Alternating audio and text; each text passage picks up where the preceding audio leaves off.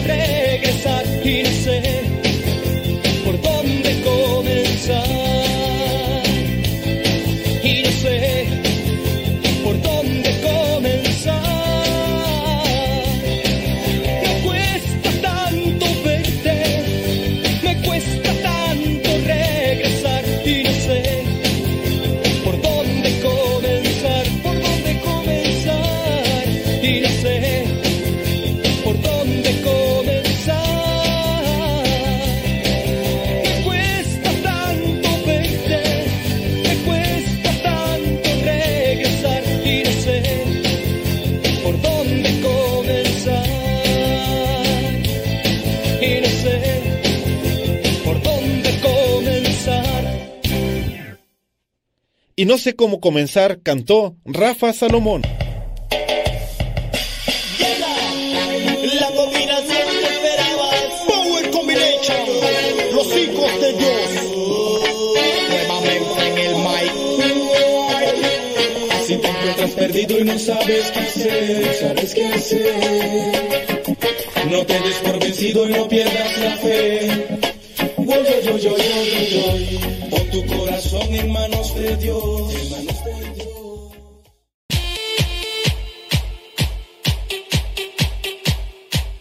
Tú también mándanos tu mensaje en audio al WhatsApp 55 20 19 32 89. Recuerda que es número de México 55 20 19 32 89. Si vives fuera de México, agrega el signo de más, después 52, apúntalo y mándanos tu mensaje en audio para que también lo puedas escuchar en Radio Cepa. El número 55 20 19 32 89.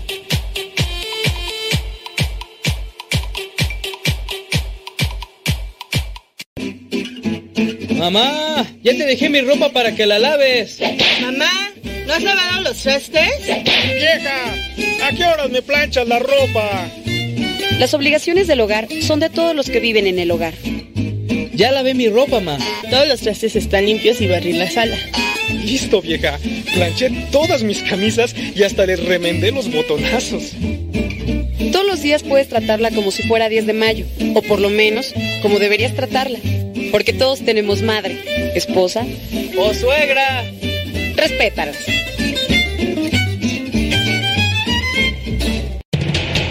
Radio Cepa, Radio Católica por Internet que forma e informa.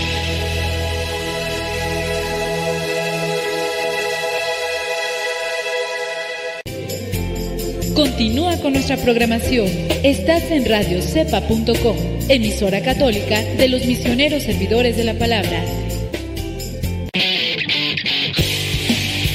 Síguenos por Twitter y Facebook. Búscanos como Radio Cepa.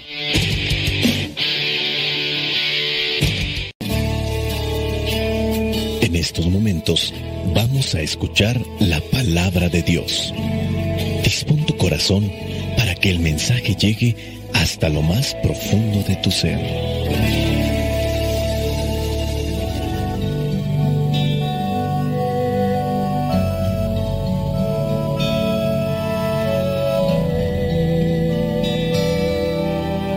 El Evangelio que la Iglesia nos presenta para el día de hoy corresponde a Mateo capítulo 5, versículos del 43 al 48.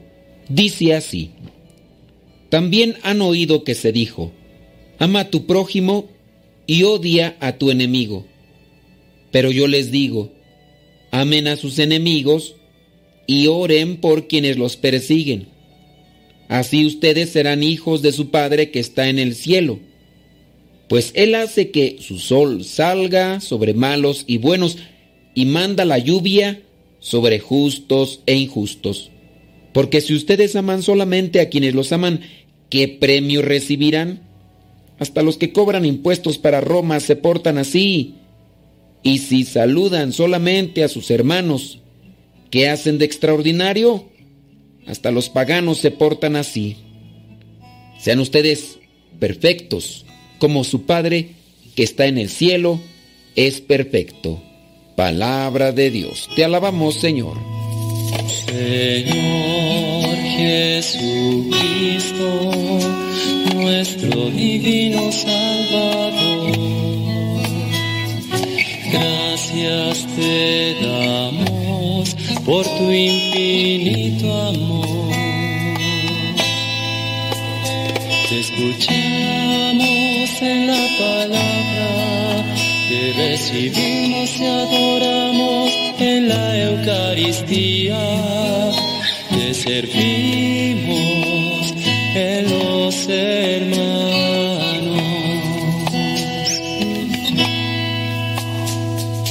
Que seamos misioneros como lo quieres tú, enseñando a los hombres el fuego de tu amor.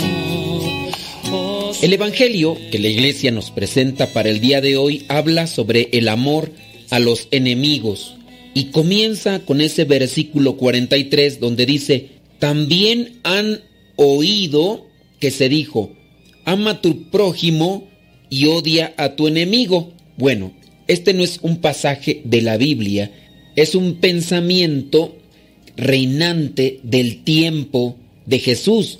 Hay pensamientos que se arraigan en la mentalidad de la gente, los considera rectos o correctos y llegan a predominar en la vida de las personas. Nuestro Señor Jesucristo no está de acuerdo con este pensamiento.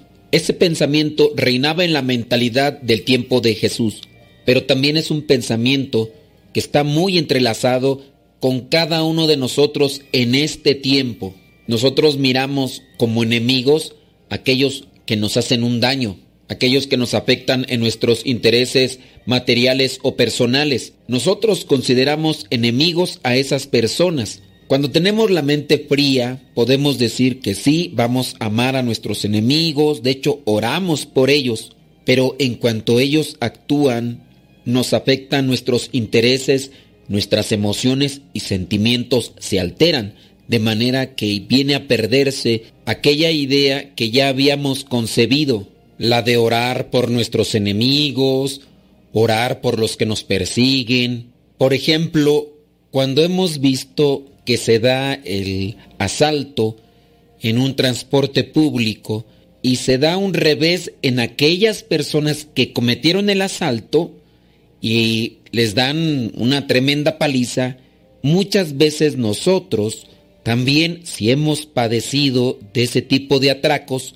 reviviendo el momento, podemos también concebir la idea de aprobación y a lo mejor hasta alegrarnos porque les dieron su buena paliza o los mandaron al hospital. Y aquí se podría aplicar esta cuestión, ama a tu prójimo y odia a tu enemigo. Así se decía. Han oído ustedes, decía Jesús para aquellos tiempos. Pero yo digo, amen a sus enemigos, oren por quienes los persiguen. Persecuciones se pueden dar de todo tipo.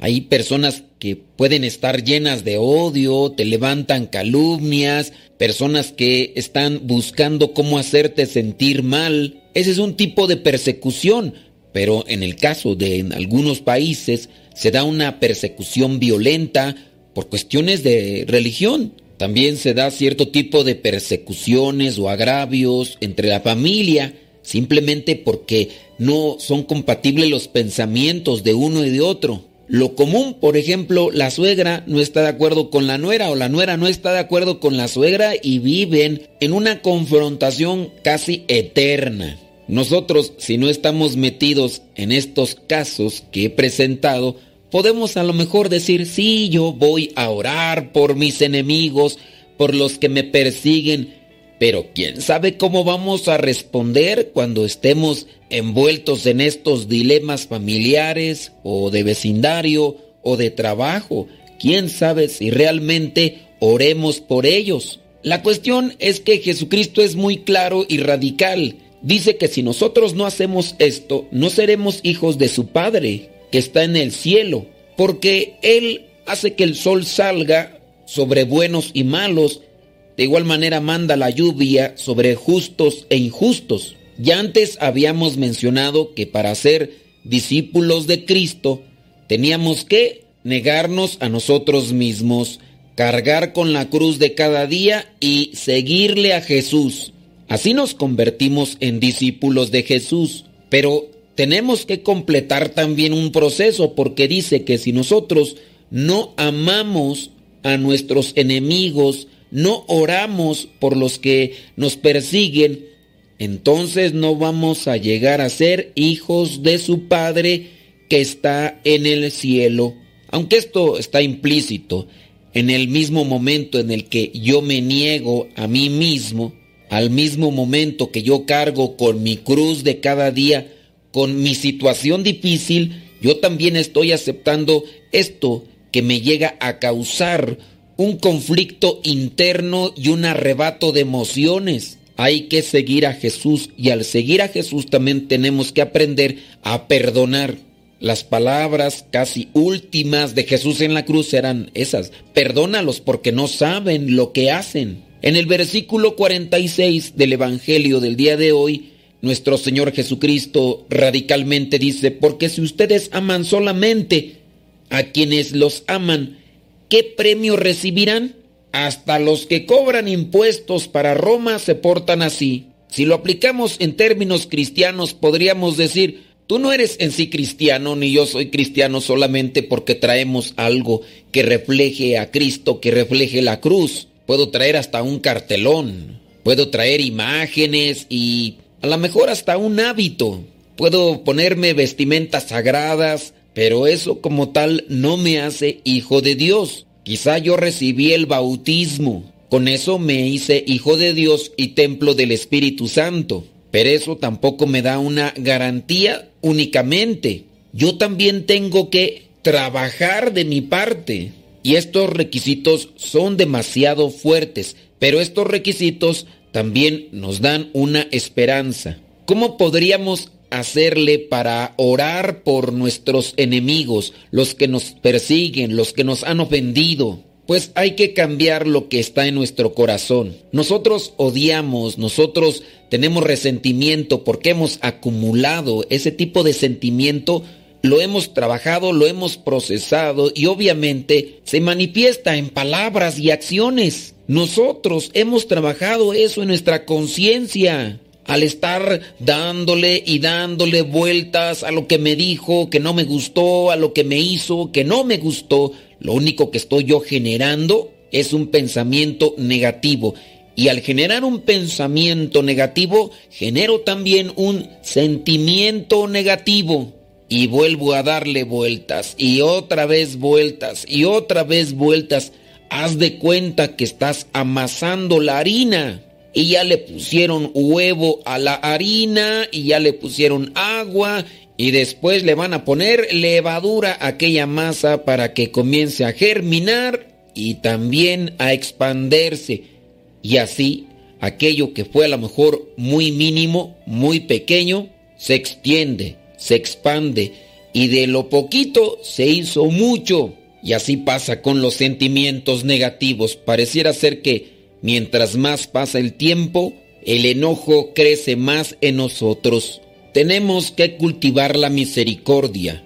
La misericordia es compasión, la misericordia es humildad, la misericordia es paciencia, la misericordia es comprensión.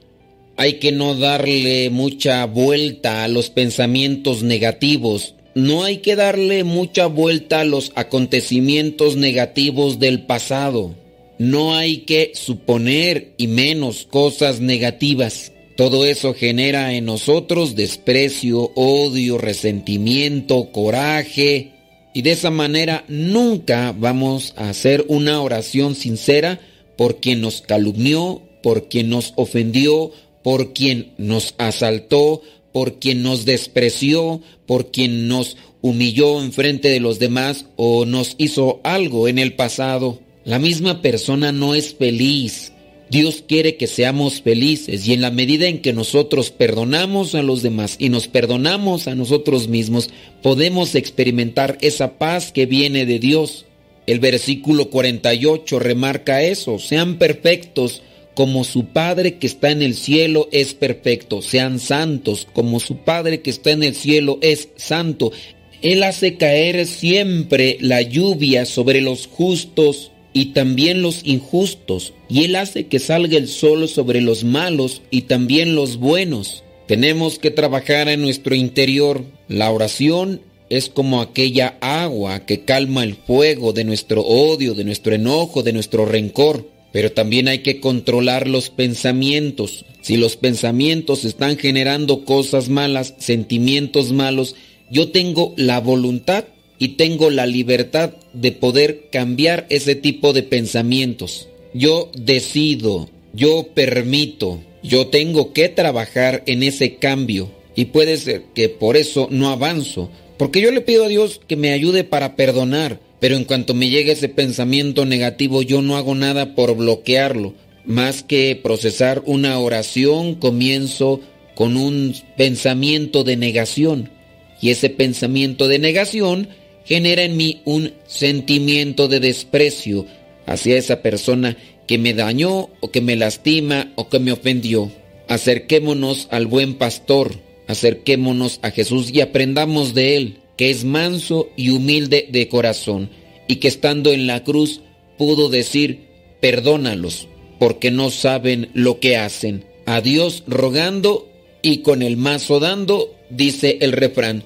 Soy el Padre Modesto Lule de los misioneros, servidores de la palabra. La bendición de Dios Todopoderoso, Padre, Hijo y Espíritu Santo, descienda sobre cada uno de ustedes y les acompañe siempre. Vayamos a vivir la palabra. Lámpara tu palabra para mis pasos, luz en mi sendero. Lámpara tu palabra para mis pasos, luz en mi sendero.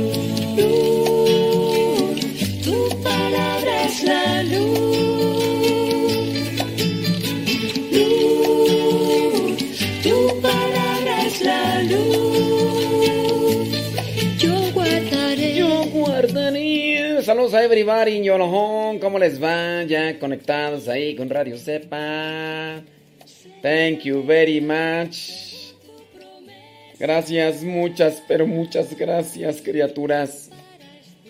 Eh, vamos a compartirles la humilía que hicimos. ¿Cuándo fue tú? El sábado pasado. Ustedes van a decir, ay, pero ya tiene un montón. Pero es que no la había puesto. No la había puesto. Entonces vamos a poner ahí la homilía. Sí, la homilía del sábado pasado. Los que estén ahí en el YouTube y en el Facebook, si le pueden dar like y compartir, yo no me enojo, ¿eh? Yo. Yo aquí ando. está siempre en peligro. Pero no olvido tu voluntad. Lámpara es tu palabra para mis pasos, luz en mi sendero. Lámpara es tu palabra para mis pasos, luz en mi sendero. Luz, tu palabra es la luz.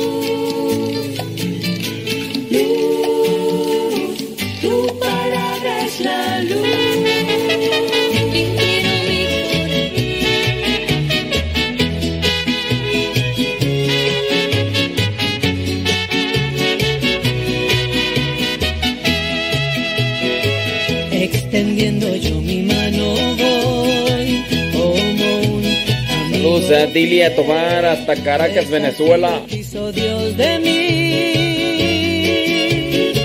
que llevara Saludos, Lena Lee. Extendiendo yo mi mano voy para llevar su palabra a ti, para que aquel que Saludos a Irma y en Puebla. pueda entender que en Dios se puede confiar. Y entre la multitud yo te vengo a contar que el amor de Jesús es tan grande y real. Él quiere Saludos, Leito. Audalis.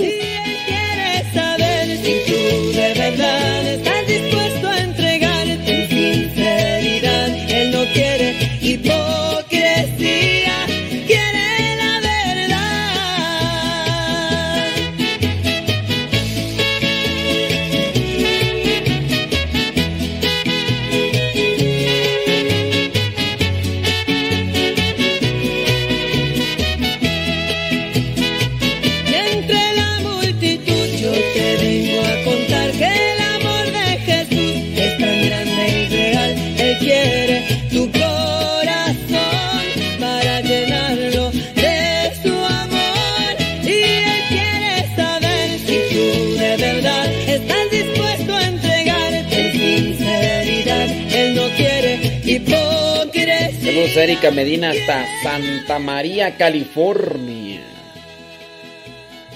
Ay.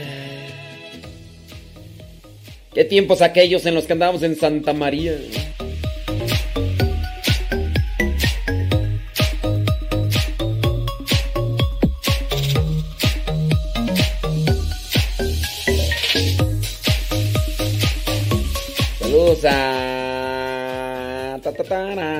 Mauricio Zurita. Gracias a Lucy. Lucy Nay. A Monchi, Sammy y Nani.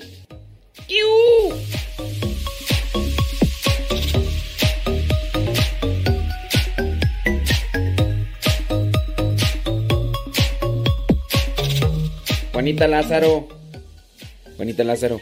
Be patient. Be patient. Así como quien dice. Sé paciente, Juanita Lázaro. Sí.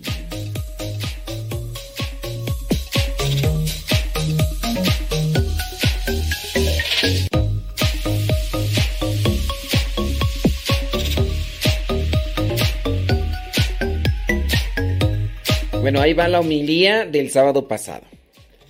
Yo sé, pero ahí va.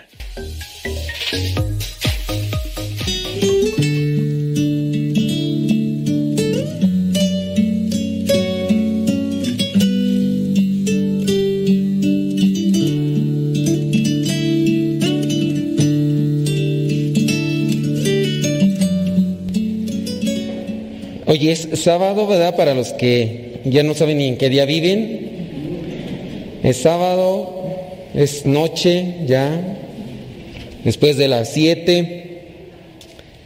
Y ustedes están en misa.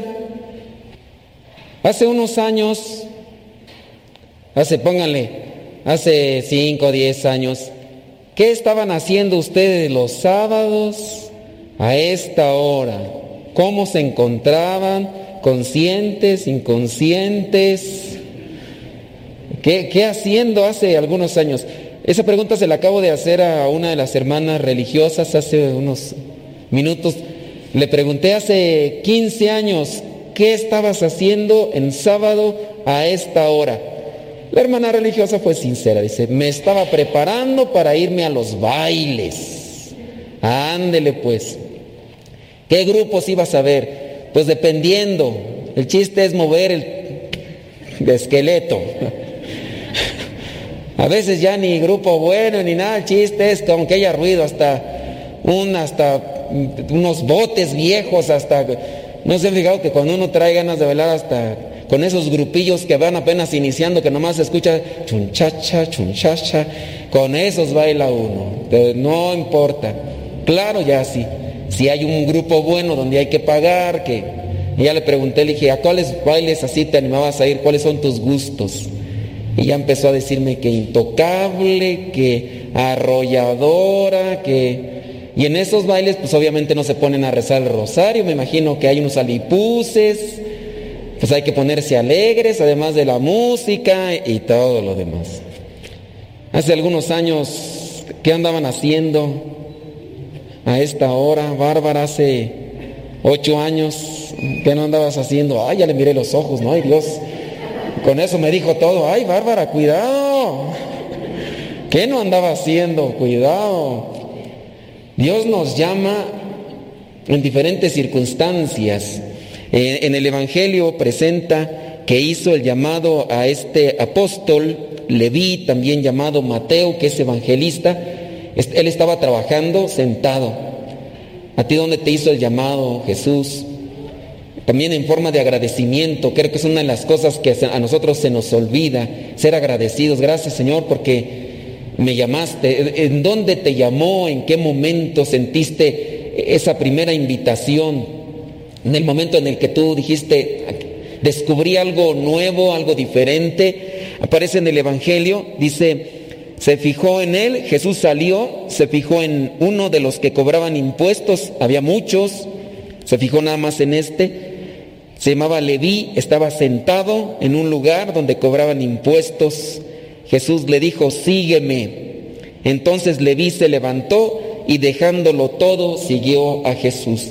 A nosotros a lo mejor nos ha costado dejarlo todo, pero hoy poco, poco a poco vamos. Y ahora pues ya ustedes aquí están sentados en un día sábado, eh, participando de misa y a lo mejor después, no sé, se va a rezar el rosario o, se va a tener otra actividad y, todo, y, aquí están, poco a poco. Hay que agradecerle a Dios el llamado que nos ha hecho en diferentes circunstancias. Dice que Leví hizo en su casa una gran fiesta en honor de Jesús. se alegró del llamado y por eso hizo la fiesta y quería compartirlo con los demás. Una pregunta interesante, ¿yo, yo estoy contento por este llamado que Dios me ha dado? O podría ser que incluso nosotros estemos así como que arrepentidos. Algunos de ustedes han hecho promesa por un año de servir y a lo mejor Dios no lo quiera, a lo mejor por ahí hay gente arrepentida que dice yo, ¿por qué hice esa promesa? ¿Por qué hice esto? O a lo mejor entre nosotros como religiosos podría ser, aunque a veces no lo digamos, pero podría ser que algunos de nosotros estemos como que eh, ya arrepentidos de haber aceptado este llamado o porque no hemos dejado o no nos hemos desprendido todo. ¿Ustedes cómo identificarían a un religioso que está arrepentido de haber seguido al Señor? ¿Cómo lo identificarían? Así, sin que se los dijera, ay, yo estoy arrepentido de haber seguido al Señor, ¿cómo lo identificarían? ¿Enojado? ¿Qué más? No vean al Padre Quique, por favor, no lo vean, no. No vean, no. ¿Cómo? ¿Enojado? ¿Qué más?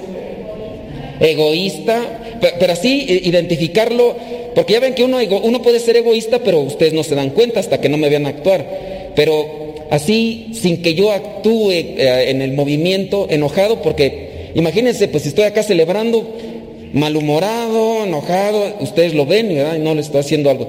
¿Qué más aparte de ser enojado? Con prisa así insensible, ¿qué más? Échele, no le saque, eh, no le saque, eh, ábrale. ¿Que su pecho es bodega o qué?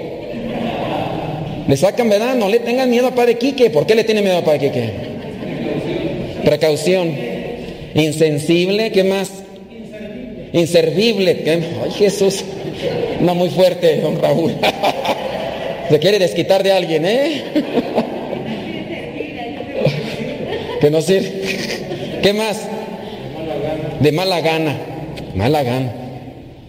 Sí. ¿Qué más? Malhumoriento, sí, enojado, de mala gana. Ya con esos aspectos uno se da cuenta que la persona no está a gusto con lo que está haciendo y manifiesta un cierto tipo de reproche a, lo que... En, en, ese sentido también ustedes se pueden ver reflejados, no nada más es para nosotros, ¿verdad? En ese sentido también ustedes se pueden ver reflejados en el sacramento del matrimonio, cómo se miran, cómo se hablan, cómo andan. Cuando andan los dos, cómo se comportan ustedes, con pareja, esposos, como si es que andan. Porque a lo mejor ya ni se quieren andar juntos, a lo mejor si vienen a misa uno cada quien por su cuenta. Y, cuando andan solos, andan bien alegres. ¿Cómo está, don? Bien aquí, contento. Cuando anda con la esposa, ya mejor ni preguntarle por qué anda con su cara de, guaracha aplastado.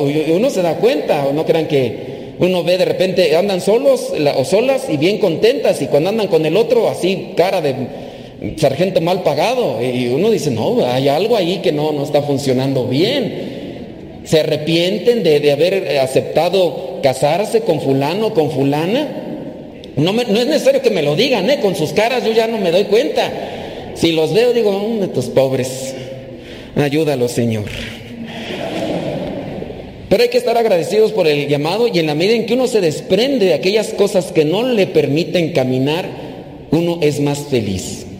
Eh, uno va caminando en la vida y uno hay que desprenderse de aquellas cosas que me detienen, que me congelan, que me enclaustran en algo y no, no me permiten ser libre. Fíjense lo que dice aquí, dejándolo todo, siguió a Jesús. El consagrado cuando no, no, lo deja todo, a lo mejor se queda añorando su vida de, bailes, su vida de cuando era novia o novio, dependiendo la situación o, lo que hacía. Y, y no va a ser feliz porque está aquí viviendo en el pasado. Y ustedes también igual, siendo casados, a lo mejor viviendo, queriendo vivir como solteros o queriendo soñar o soñando en otras cosas. Tienen que también desprenderse y dejarse abandonar por el Señor para que sean realmente felices y libres. Mateo así lo hizo y obviamente alcanzó la felicidad, la realización en su vida. Hizo la fiesta para compartir esa alegría con los demás. Nosotros hacemos fiesta, o estamos alegres, cómo nos comportamos. El Señor es fiel, el Señor cumple Él no es como nosotros que a veces decimos las cosas y no cumplimos. Nosotros somos a veces así. Ustedes en el sacramento del matrimonio, cuando están ahí todavía medios enamorados, medio enamorados, con, con ojos de borrego a medio morir. Hay algunos que se casan así, qué bonito, ¿verdad? Así cuando se casan, hay otros que ya como están rato, un rato juntos, pues ya ahí todo monótono está, y todos, porque pues ya qué, qué ilusión, ya, ya nada, ya se conocen de todo a todo, entonces pues ya no, no, no les atrae nada. Pero qué bonito cuando se están diciendo esas cosas y se las prometen. Prometo serte fiel en las buenas y en las malas, en la enfermedad y en la salud, en lo próspero y en lo adverso. Qué bonito ay. Y uno los ve con ojos de borrego a medio morir y yo que estoy ahí como pura digo, mmm, a ver si es cierto. Grábalos, grábalos, grábalos. Y estaría bien que todos los días miraran ese bendito video. A ver si es cierto. Cuando el otro ande con su jeta de perro bulldog, sacarle el video. A ver, mendigo, ¿no dijiste que en las buenas y en las malas? Y ahorita nada más comiste, tragaste frijoles y no tragaste carne y andas ahí con tu mendiga jeta de perro bulldog. Pues ¿cómo es eso? ¿No dijiste que en las buenas y en las malas? Pues y también así la señora cuando ande de neurótica, biliosa, geniuda, mm, mm, eso, también sacarle el video. Y ustedes también grábenos cuando hacemos, por eso a nosotros nos ponen de espalda para que ustedes no nos graben. cuando estamos haciendo los votos religiosos. Pero el Señor sí, sí cumple. Nosotros a veces no. Veamos la primera lectura, las promesas del Señor.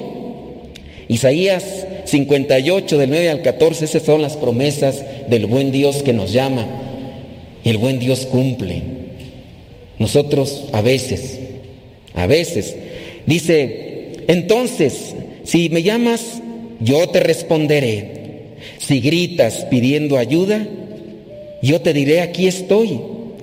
Si haces desaparecer toda opresión, si no insultas a otros, ni levantas calumnias, si te das a ti mismo al servicio del hambriento, si ayudas al afligido en su necesidad, tu luz brillará en la oscuridad. Haz eso. Tus sombras se convertirán en luz de mediodía. Yo te guiaré continuamente. Te daré comida abundante en el desierto. Daré fuerza a tu cuerpo y serás como un jardín bien regado como un manantial al que no le falta el agua. Tu pueblo reconstruirá las viejas ruinas y afianzará los cimientos puestos hace siglos. Llamarán a tu pueblo reparador de muros caídos, reconstructor de casa en ruinas. Respeta el sábado. No te dediques a tus negocios en mi día santo. Considera este día como día de alegría como día santo del Señor y digno de honor. Honralo, no dedicándote a tus asuntos ni buscando tus intereses y haciendo negocios. En la medida en que nosotros seamos fieles al Señor, Él resplandecerá en nuestros días de oscuridad, en nuestros días de tormenta, en nuestros días de zozobra, de tristeza, de soledad, que nos puede llegar hoy, nos puede llegar mañana, en una semana, en un mes, no sabemos, ahorita estamos contentos, quizá en paz, a lo mejor estamos afligidos por algo, habrá personas que le están pasando muy mal, de repente uno escucha historias familiares de decesos de una y de otra índole, cuestiones económicas, materiales, secuestros y, y tantas cosas, y uno ni agradecido a veces está por la luz del nuevo día. Pero seamos fieles al Señor, cumplamos con su palabra y Él nunca se apartará de nosotros. Nosotros a veces sí no cumplimos o muchas veces no cumplimos con aquellas cosas que decimos a los demás y a veces ni a Dios. Pero el Señor en la medida en que nosotros nos esforcemos, Él cumplirá todo lo que nos ofrece. Bueno, pues ahí se lo dejamos porque me dijeron que el día de hoy fuera cortito y concreto. No fui concreto, pero sí traté de ser cortito Así que ahí se los dejo. Hay que esforzarnos, ayudarnos mutuamente para cumplir con lo que hemos ya dicho al Señor.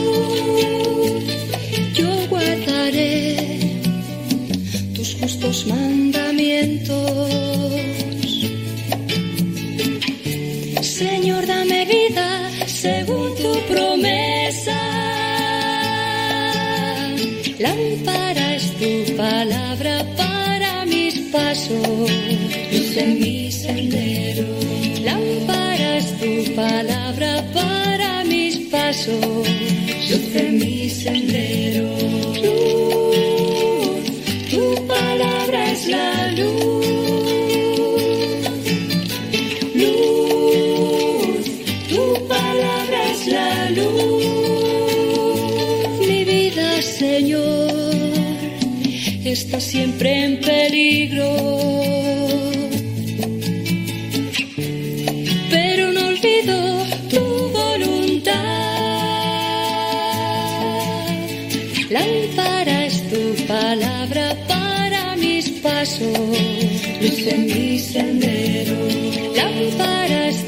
palabra para mis pasos, luce mi sendero.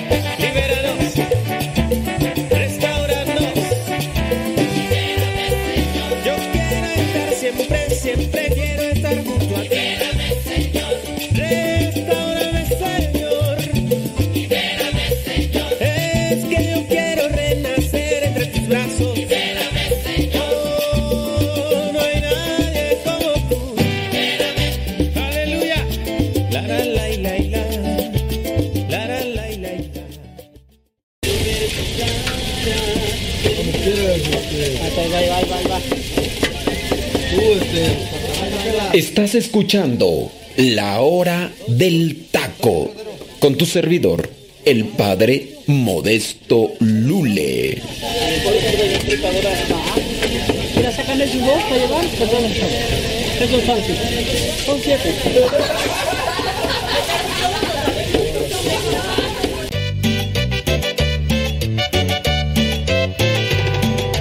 Taco, taco, taconazo.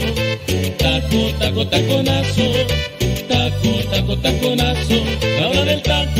Empezó. Taco, taco, taconazo.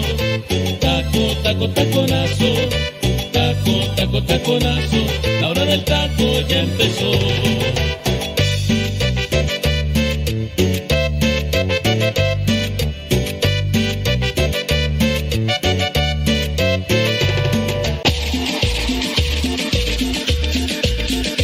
Abuelita, soy tu nieto y ya llegué.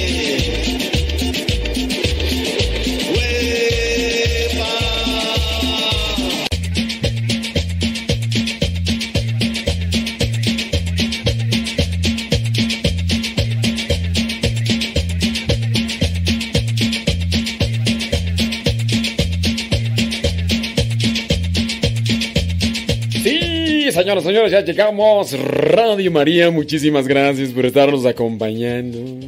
Gracias por esta oportunidad a todos los lugares donde estamos ya llegando con la señal el día de hoy, sábado 27 de febrero. Queremos acompañarte mientras preparas de comer o ya estás deleitándote con tu comida. ¿Qué están haciendo? Mándenos sus preguntas al WhatsApp de Radio María. Hoy 27, ya, ya, ya se va a acabar el mes. Tere, ya, mañana 28 y ya, esto, ya se acabó Tere. Ni modo, dijo Lupe. ¿Qué le vamos a hacer? Dijo Don Roberts. Saludos a Don Roberts. Saludos a Doña Carmen también. Cómo no. Saludos, gracias. Muchas gracias. Allá en Los Ángeles escuchándonos. ¿Dónde nos escuchan, criaturas? Tere, ¿qué vas a comer?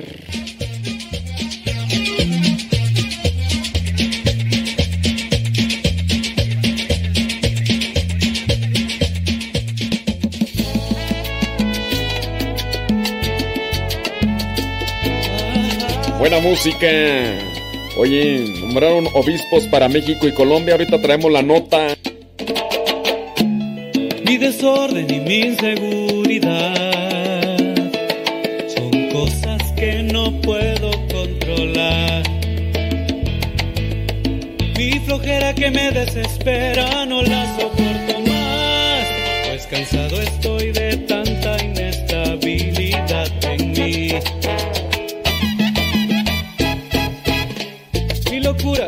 forma de pensar. Y todo lo que olvido, todo por descuido no me deja estar en paz. Todo esto me distrae, me confunde, no me deja continuar. Pienso que no soy nada de lo que quisiera ser. Pero hay algo en mí que no puedo entender. ¿Cómo puede ser tan diferente cuando pienso que todo lo que soy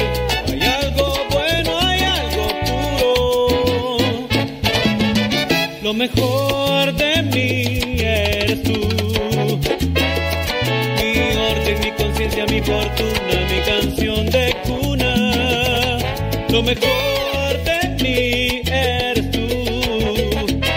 Mi alegría, mi sol, mi seguridad y la voz que me guía, Dios eres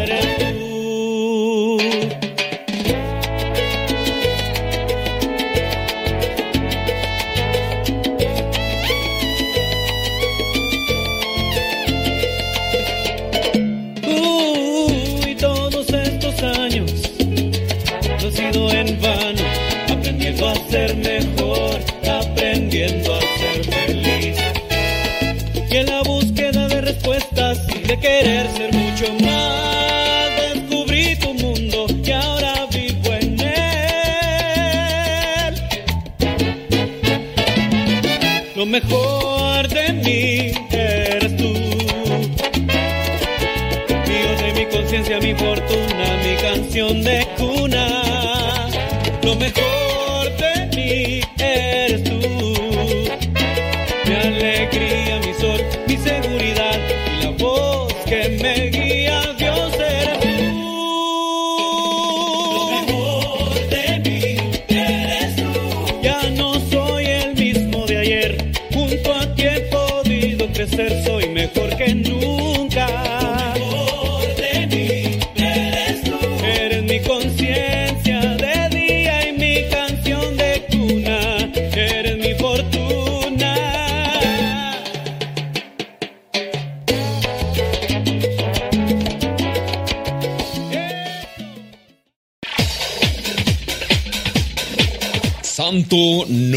aquel que nunca ha pecado, sino aquel que se levantó de sus miserias. Vamos a escuchar el segmento El Santoral de hoy y aprendamos de aquellos hombres algunas enseñanzas para poder mantenernos en el camino que nos lleve al encuentro con Cristo, es decir, en el camino de la santidad.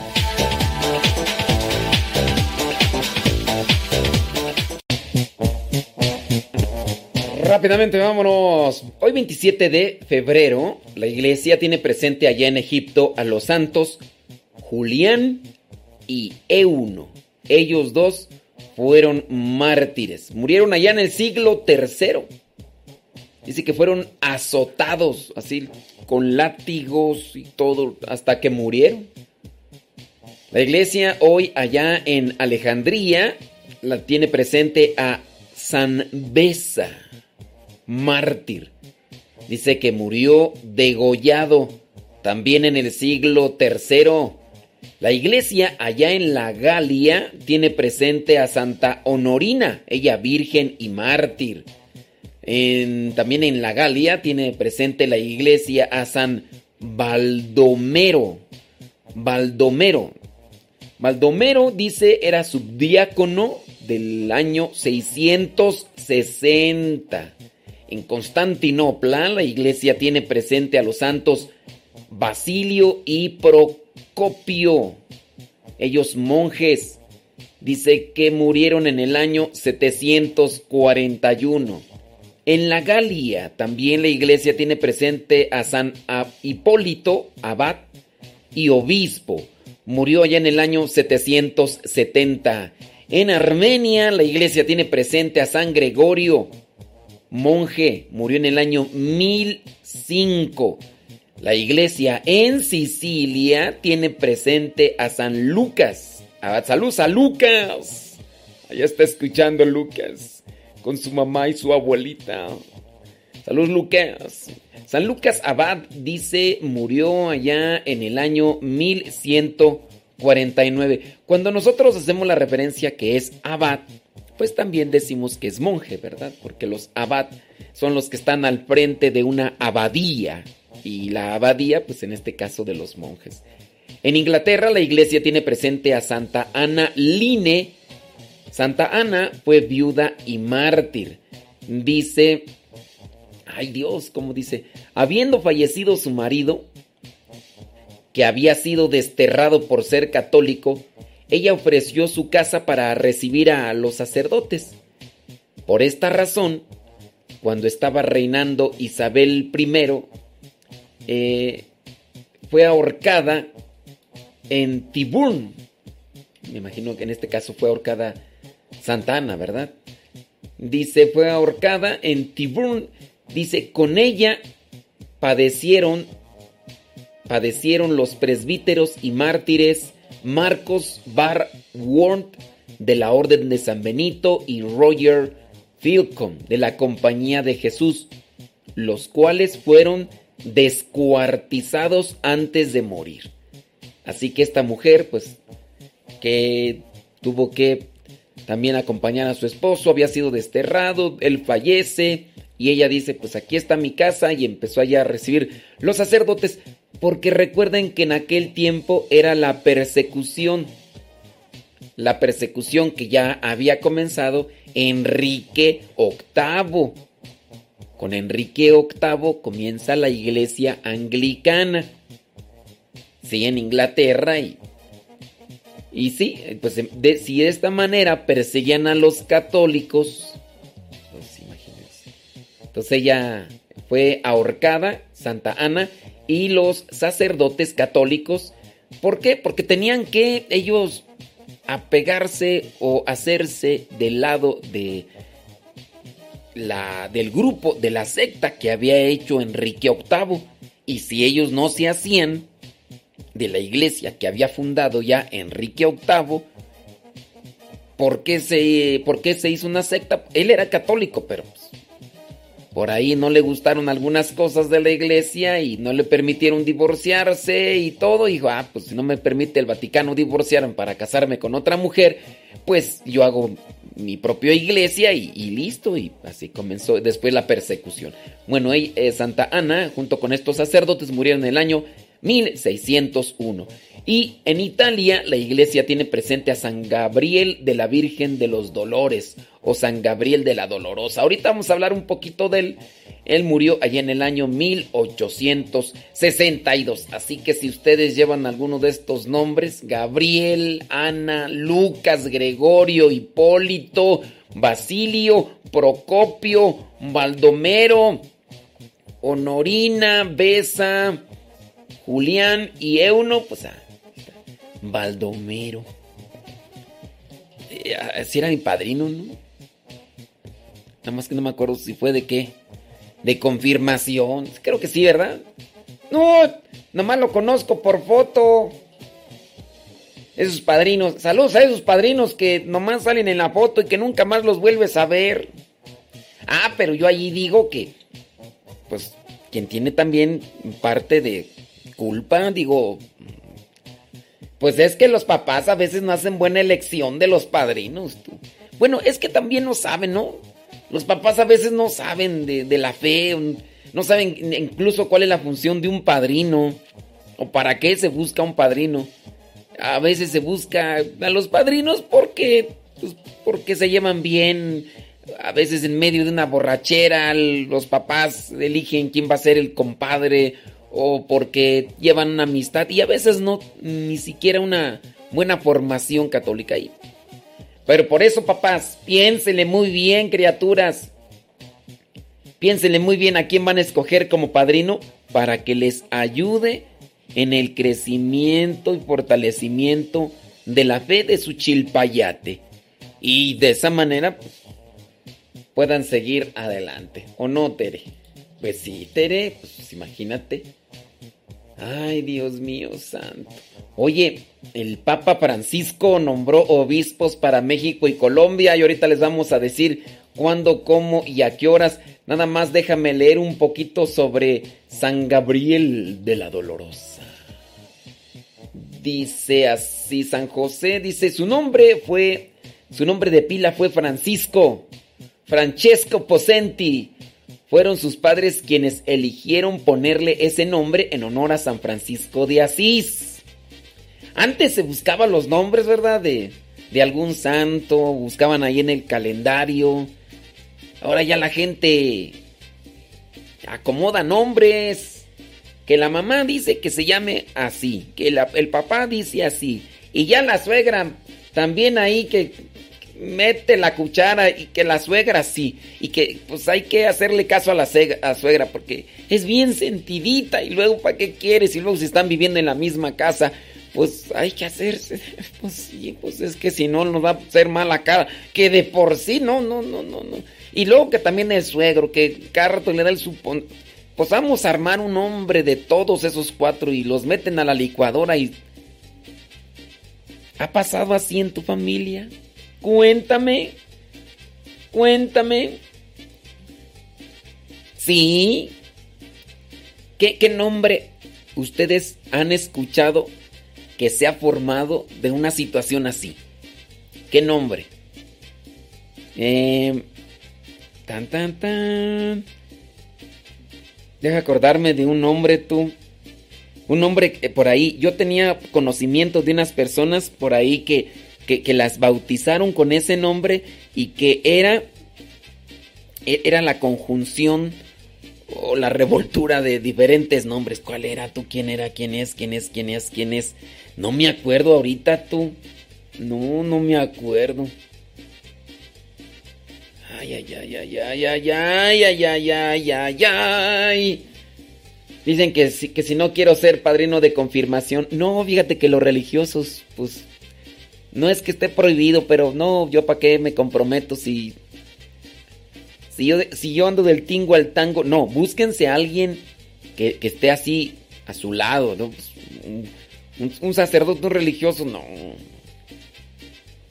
Si ya de por sí, no. Búsquense a alguien ahí, va. Dicen allá en mi rancho, la quieres peladito y en la boca. No, no, búsquense a alguien allá, va. No. Déjame seguir leyendo mejor acá sobre San Francisco de la Dolorosa. Dice... A Francisco lo caracterizaba su buen talante y su corazón afectuoso. En la medida en que iba creciendo, iba tomando conciencia del sufrimiento de otras personas. Como a muchos niños, si algo le apretaba el corazón era ver sufrir a otros en la pobreza y el abandono. Sin embargo, como también sucede a muchos jóvenes, Francisco de la Dolorosa se las arregló para enfriar la calidez de la compasión que sentía en el corazón durante su adolescencia. Así se convirtió en un jovencito un poco frívolo y vanidoso, pues como la mayoría, ¿verdad? Que le encantaba vestirse a la moda y gastar el dinero en finos atuendos porque sus posibilidades económicas se lo permitían. Dice, le encantaba vestir, gustaba mucho del teatro, asistía con frecuencia, buscaba las novelas románticas y el baile. No obstante, estas cosas Francisco cumplía fielmente con ir a misa. Pues sí, eso es una de las cuestiones. Y tenía gran devoción por la Virgen María. Así que a los 17 años empezó a inquietarlo la vocación sacerdotal, enfermó gravemente y creyendo que moriría prometió al Señor hacerse religioso. Sí, le daba la oportunidad de seguir adelante, pero una vez recuperado, ¿qué creen? Que olvidó su promesa el muchacho. Ay, ¿a quién te parecerás, criatura? Al tiempo cayó nuevamente y enfermó. Ándele, no es que Dios lo haya castigado, ah, no. Y se encomendó entonces al beato jesuita Andrés Bóbola. Al recobrar la salud promete de nuevo hacerse religioso. Ay, ya pues. Pero se deja llevar nuevamente. Se deja llevar nuevamente por las distracciones de la vida mundana. Échale la culpa hasta que un día practicando cacería tropieza y se dispara un tiro que le roza la frente. El suceso lo hace reflexionar y tomarse más en serio la vida. Francisco terminó convencido de que se trataba de un aviso del cielo y una nueva oportunidad para vivir intensa y plenamente la vida. Fíjate que, bueno, ya lo he platicado muchas veces, pero pues es que no es, no es muy común y qué bueno, ¿no? Aquellos, aquellos que estaban viviendo en unión libre, y que el Señor se metió allí en, en problemas, en pleitos y una, eh, por ahí un conflicto que tuvo, pues no le atravesaron una varilla, tú, le atravesaron una varilla por la parte de aquí de, de lo que es la, el mentón, entonces atravesaron la varilla que así entre lo que es el, el, el mentón y, bueno, aquí en el cuello, en la parte aquí hacia abajo, ¿no? Entonces en el cuello le atraviesan la varilla, la varilla toca el cráneo y se, eh, le hace una grieta al cráneo y empieza a hinchársele el, cerebro eh, porque entró algo de aire y quién sabe qué cosa más.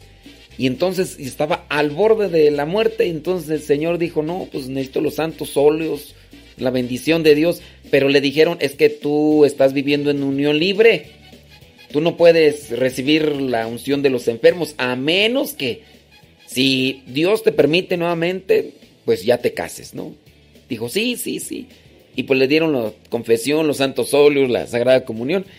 Y cuando que se recupera y los doctores dijeron, oh, milagro, porque ya no le hicieron operaciones ni nada.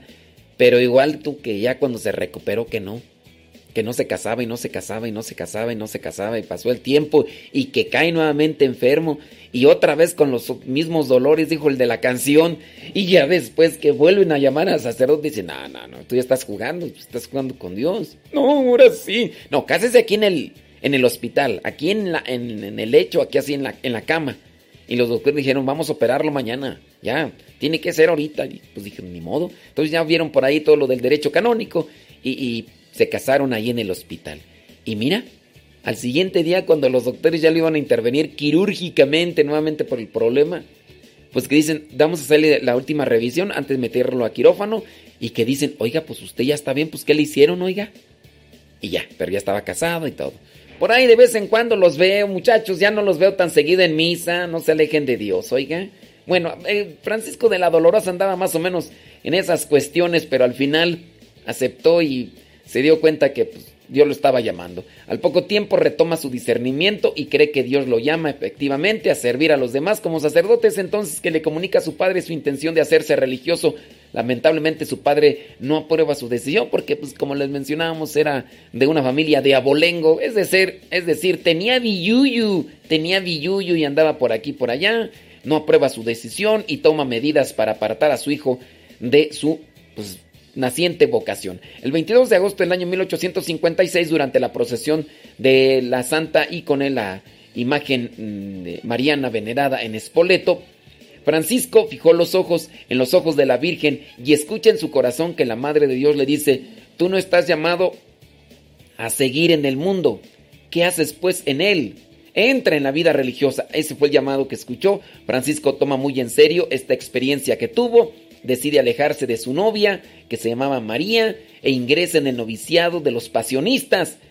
¿Quién podría presagiar en ese momento que aquella jovencita estaría años después presente en la ceremonia de beatificación de quien había sido su novio? Incorporado a la orden pasionista, Francisco recibe el hábito y toma por nombre Gabriel de la Virgen Dolorosa. La nueva vida que Dios le regaló lo llevó a escribir alguna vez esta frase, la alegría y el gozo que disfruto dentro de estas paredes son indecibles. Ni al año 1857 eh, Gabriel hizo su profesión, profesión religiosa. Su vida en el convento transcurrió con la naturalidad y las dificultades que todo hombre o mujer entrado en la religión debe afrontar. A Gabriel no le resultó fácil controlar su fuerte temperamento que tenía o sus antiguos apegos porque los tenía bien arraigados, por lo que se propuso algunos buenos medios para ayudarse. A Gabriel se le ocurrió reservar un pedacito del jardín para sembrar y cuidar flores expresamente para el altar.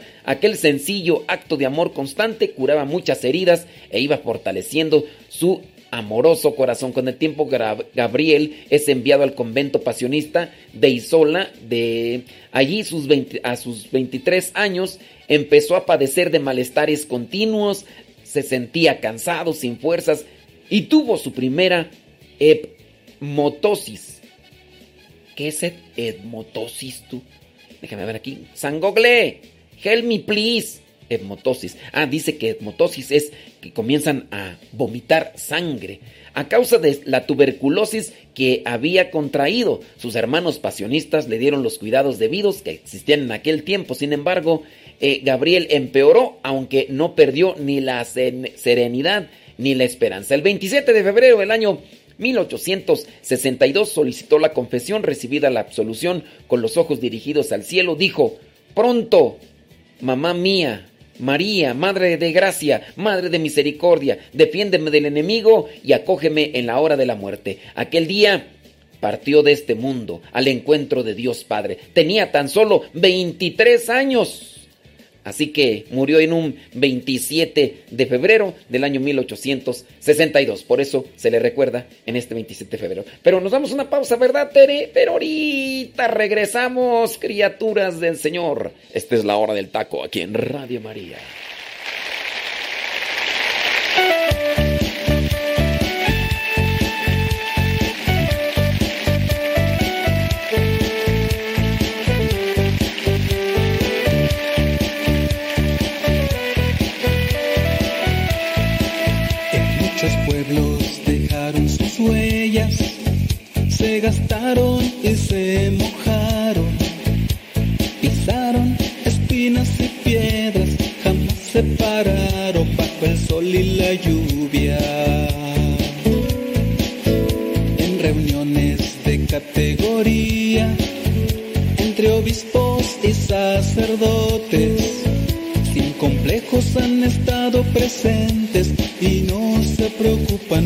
que dice la gente.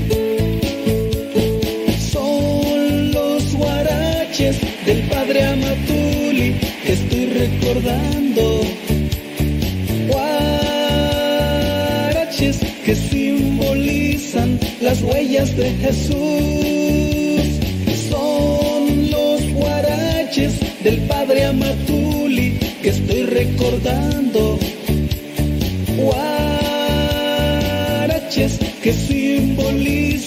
Las huellas de Jesús.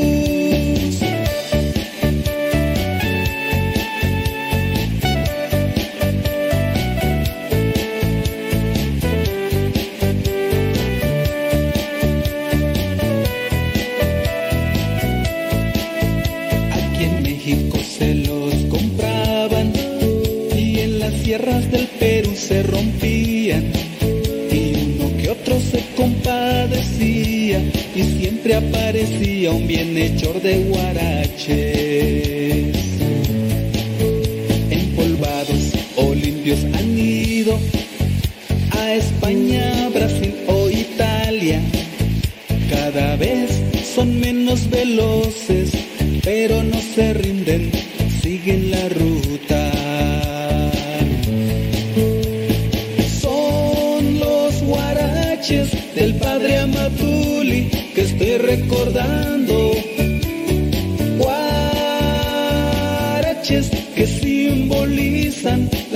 Huellas de Jesús. Son los guaraches del padre Amatuli que estoy recordando. Guaraches que simbolizan las huellas de Jesús.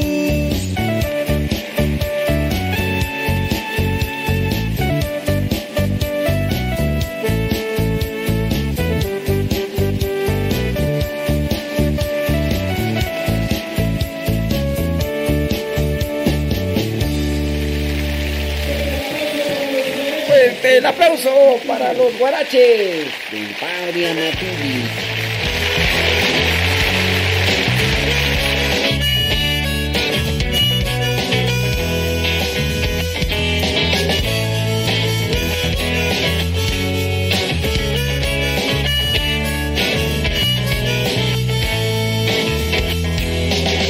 A menudo andan diciendo algunos por ahí, dicen de nosotros que estamos locos y puede ser que sí. Que perdemos vida y tiempo cantándole al Señor y entre tantas cosas que por completo perdimos la razón. Y de todo corazón, hoy les queremos decir que estamos chiflados, bien desquiciados, felices de vivir. Realmente incurables, totalmente enamorados, suyo es nuestro corazón. Y si piensan que con él perdemos tiempo, ya será el mismo tiempo en que nos dé la razón. Locos por Jesús realmente de remate, por confiar tanto en nosotros, él un poco loco está. Locos por Jesús te gritan vente a que tú experimentes la locura de la cruz.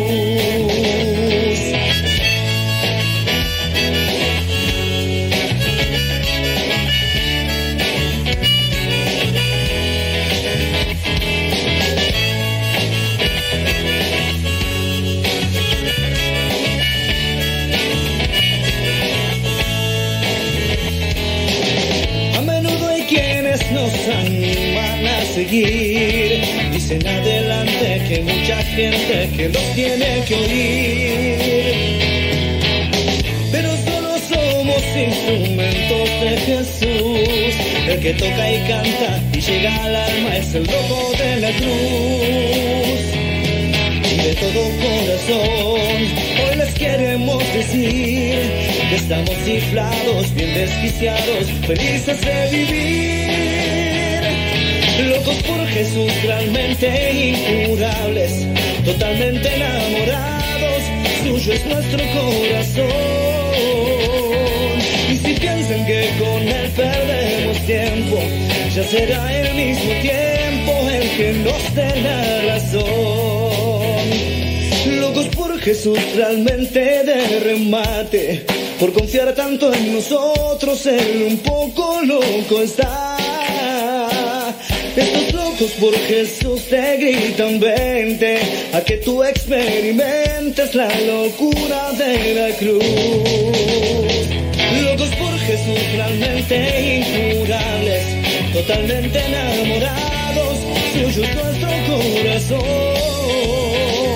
Y si piensan que con él perdemos tiempo, ya será el mismo tiempo el que nos dé la razón. De remate, por confiar tanto en nosotros, él un poco loco está. Estos locos por Jesús te gritan vente a que tú experimentes la locura de la cruz.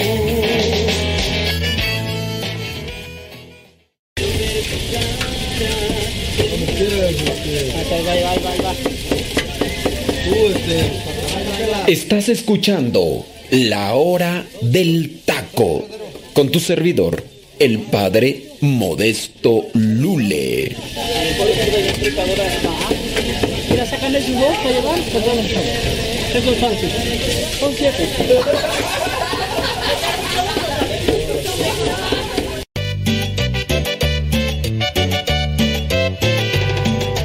Taco, taco, taconazo. Taco, taco, taconazo. Taco, taco, taconazo. La hora del taco ya empezó. Taco, taco, taconazo. Taco, taco, taconazo. Taco, taco, taconazo. La hora del taco ya empezó.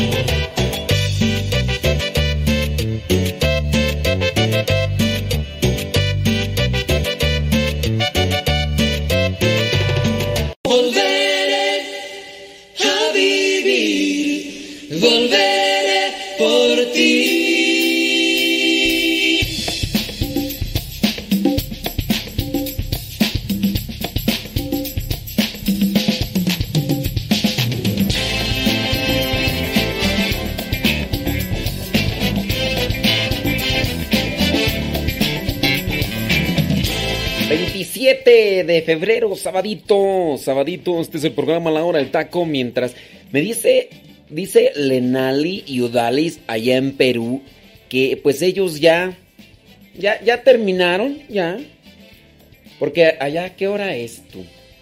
Déjame ver en Perú. Tarana, hora en... Eso es lo bueno del internet, ¿verdad? ¡Ah! Dios mío.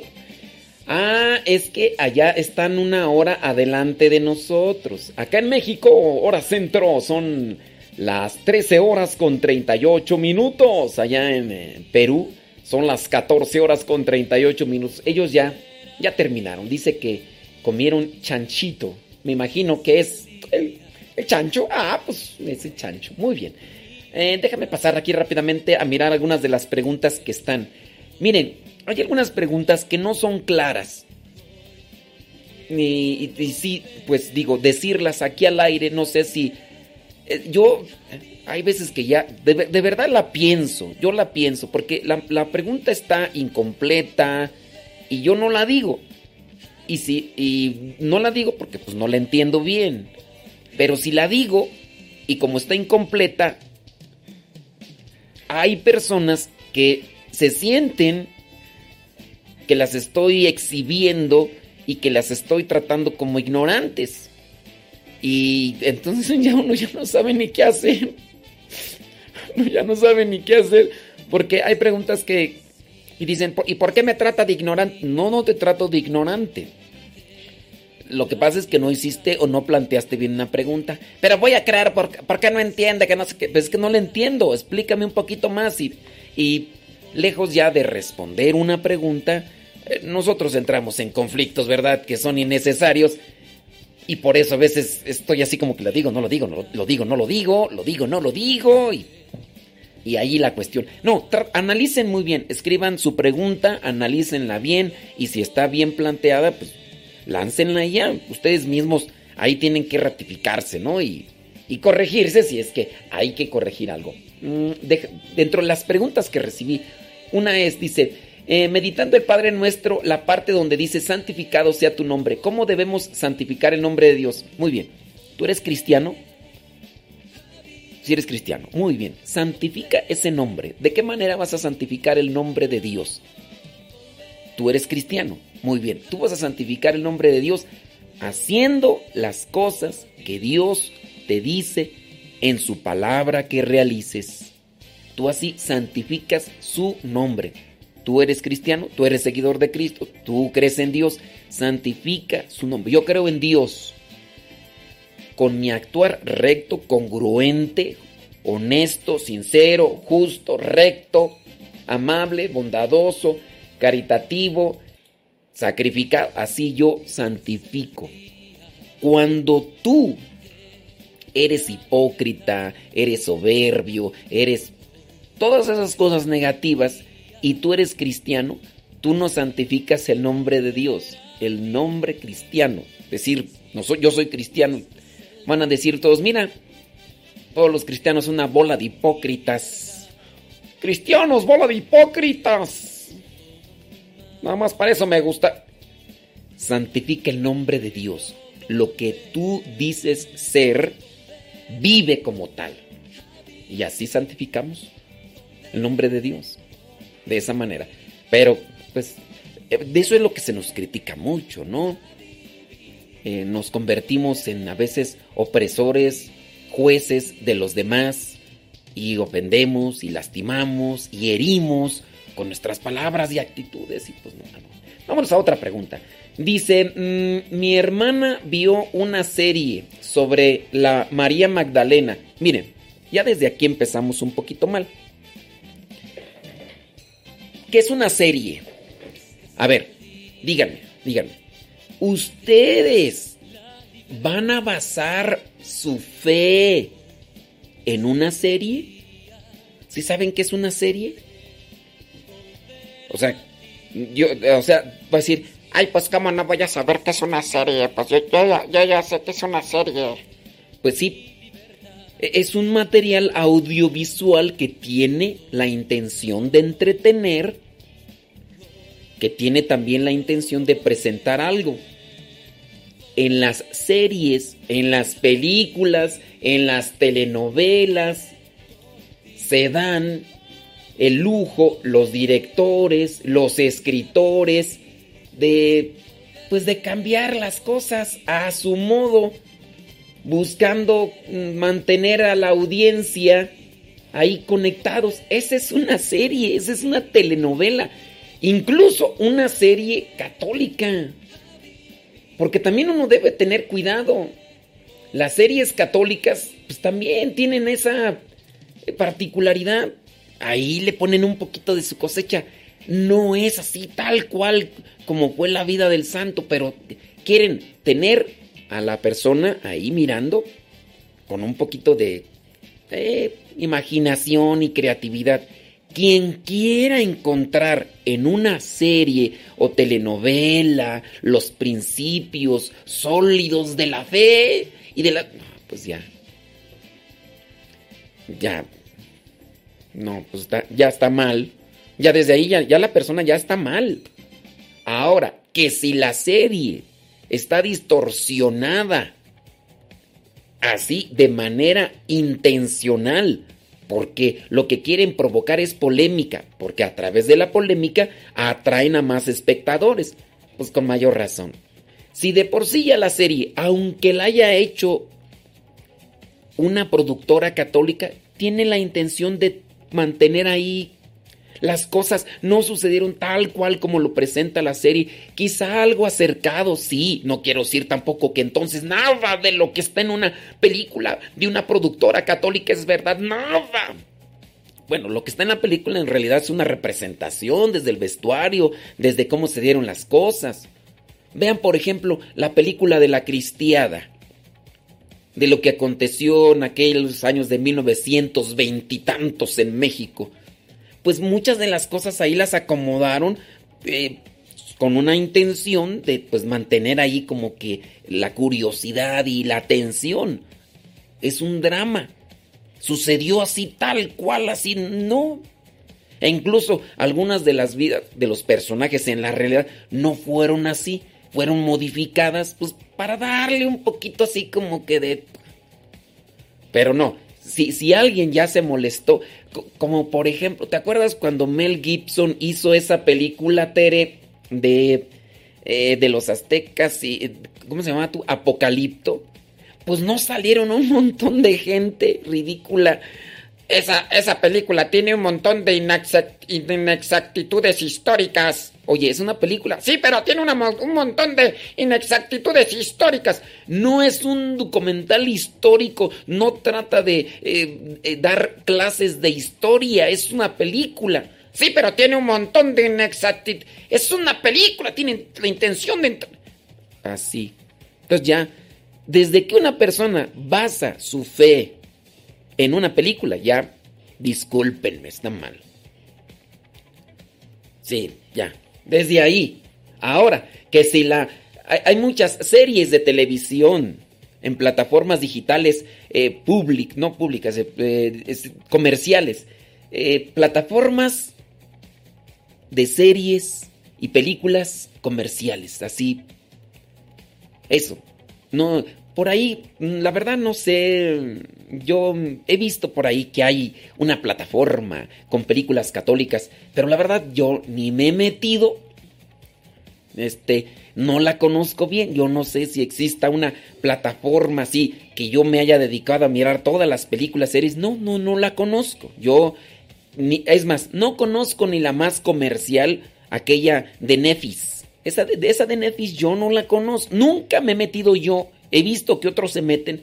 Alguien me pasó la cuenta y la contraseña, me dijo, no, pues mira, métete aquí. La verdad, no me he metido. No me he metido. ¿Por qué? pues un montón de razones. Entonces, ni ahí he buscado yo, ni sé.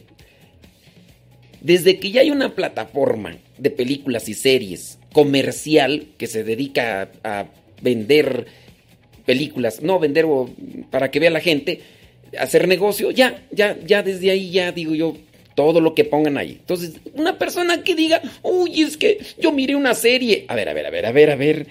Estás queriendo basar tu fe en una telenovela.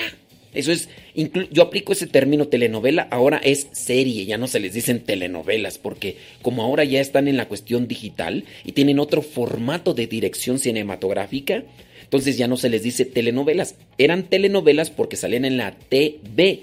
Telenovela. El libro es novela.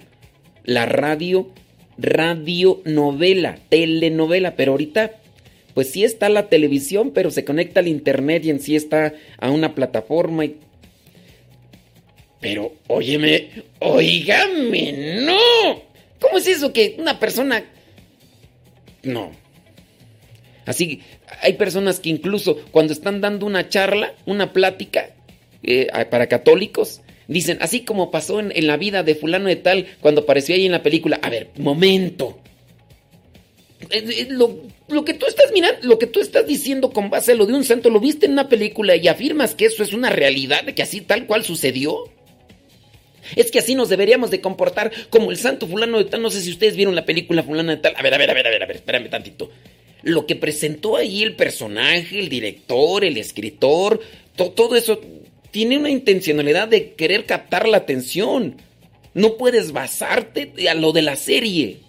Todavía, si tú lees una, un libro autobiográfico del, del, santo, no sé, por ejemplo, de San Agustín, de Santa Teresita, bueno, algo. Pero ya cuando lo estás queriendo basar una película y una serie, ya no, ya no. Dice esta persona que es su hermana. Dice, mi hermana vio una serie sobre María Magdalena y dice que ahí dicen que era prima de Lázaro. ¿Sí es cierto? Pues miren, eh, no hay todavía una mm, un estudio serio porque no hay un dato histórico fuerte y fidedigno para decir que María Magdalena era prima de Lázaro. No. Incluso algunos dicen que María Magdalena era hermana de Lázaro, no prima de Lázaro. Eso es lo que dicen algunos. Que María Magdalena, dicen algunos, dicen algunos, porque les digo, no hay un dato histórico así como para decir, así es, no lo hay.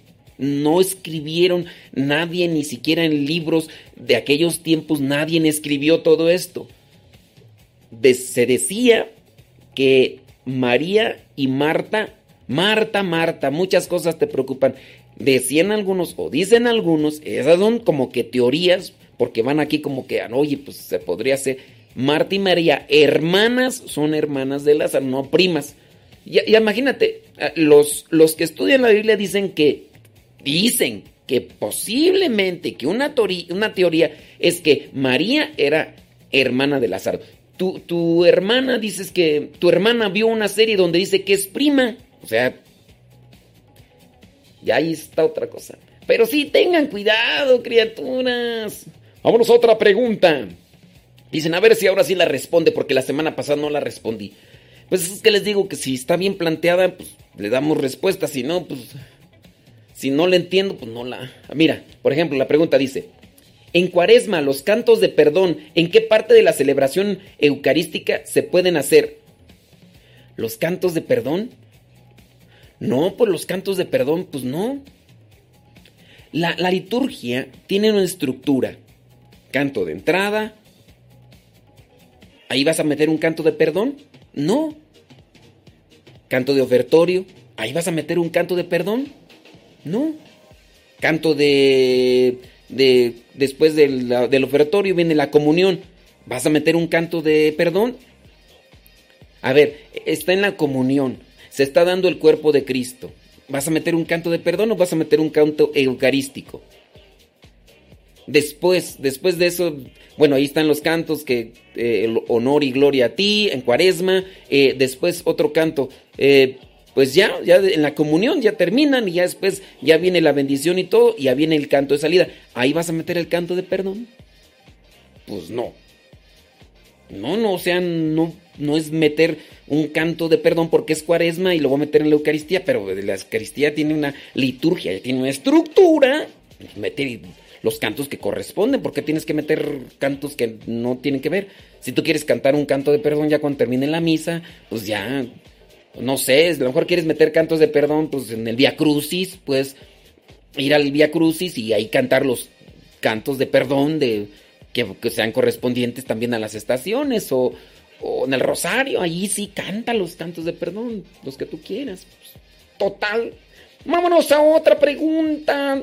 Disculpe, padre, ¿es malo o es pecado tatuar el cuerpo o perforarlo?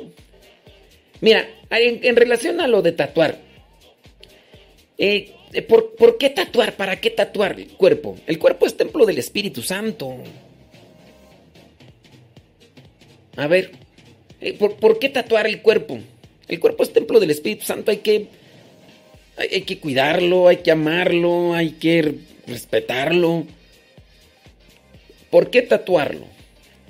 ¿Por qué te tatuaste? Pues no más. ¿Por qué te tatuaste? Pues no más. A ver, ¿cuál es la intención de tatuarse? Pues no, yo no, no. Lo malo es que hay algunos hasta sacerdotes por ahí que se andan tatuando. ¿Por qué te tatuaste? Pues no más. Pues no. Entonces, hay que cuidar el templo del Espíritu. Y con relación a cuidar el templo del Espíritu Santo, hay que también hacer ejercicio, que no hago yo, ¿verdad? Pero este, hay que pues, buscar todas las maneras, Tere. Tere, hay que hacer ejercicio, Tere.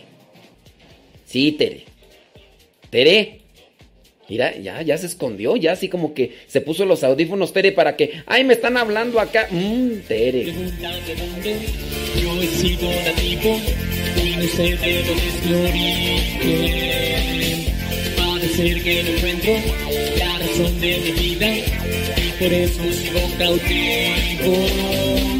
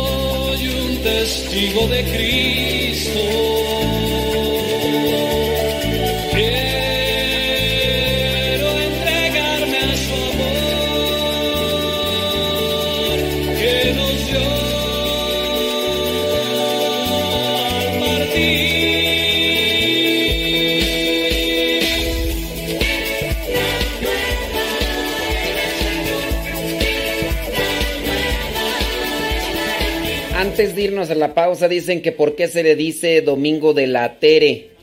El Domingo de la Tere viene a ser el cuarto domingo de mm, Cuaresma. La liturgia nos presenta en este día el Domingo de la Etere debido nada más o nada menos que la antífona de entrada de la misa. La antífona está tomada de Isaías capítulo 66 versículos del 10 al 11, donde dice la antífona, Alégrate Jerusalén y que se reúnan cuantos la aman, compartan su alegría los que están tristes, vengan a saciarse con su felicidad. Recordemos que el color rosa en la liturgia viene a simbolizar la alegría. En este caso no nos alegramos de forma efusiva, pero sí porque ya está cercano el domingo de resurrección. El mismo significado de alegría tiene el tercer domingo de Adviento, que tiene un nombre diferente, allá es Gaudete, pero es también algo que representa o simboliza la alegría, tanto en cuarto domingo de Cuaresma, el domingo de la Tere, o el tercer domingo del tiempo de Adviento, que se llama Gaudete. Y también ahí está tomado a partir de un extracto de, la Sagrada Escritura, de alegrarse. Eso es lo que simboliza el color rosa y por eso es que se le dice alégrate la tere y también de gaudete, gaudium. Vamos a pausa, vámonos a pausa, Radio María. Esto es la hora del taco, manden sus preguntas y ahorita las checamos y a ver si les damos una respuesta de bolón ping pong. Jesús mi guía, es Jesús mi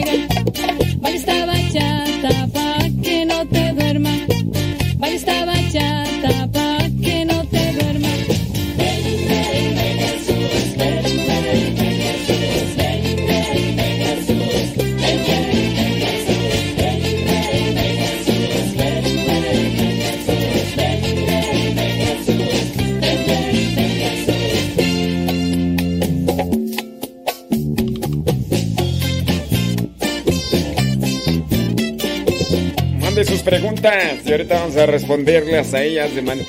Vamos a irnos así, pum, pum, pum, pum. Pero es que a veces no las quiero yo responder así tan en concretamente, porque si no me decir, ay, no le entendí. De vez que me entiendo, no le entiendo y luego. Si lo hago más concreto. Martín.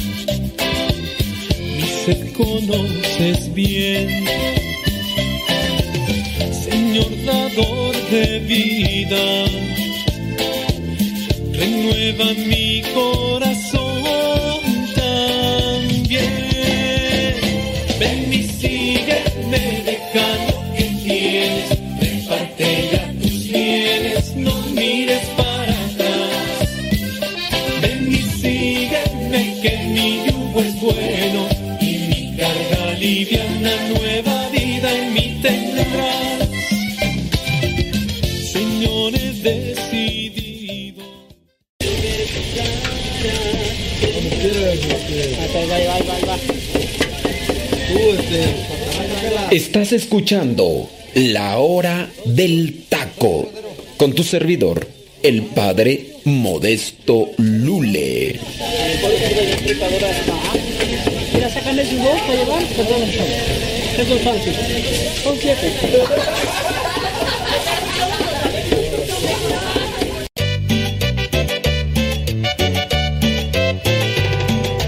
Taco, taco, taconazo. Taco, taco, taconazo. Taco, taco, taconazo. La hora del taco ya empezó. Taco, taco, taconazo. Taco, taco, taconazo. Taco, taco, taconazo. La hora del taco ya empezó.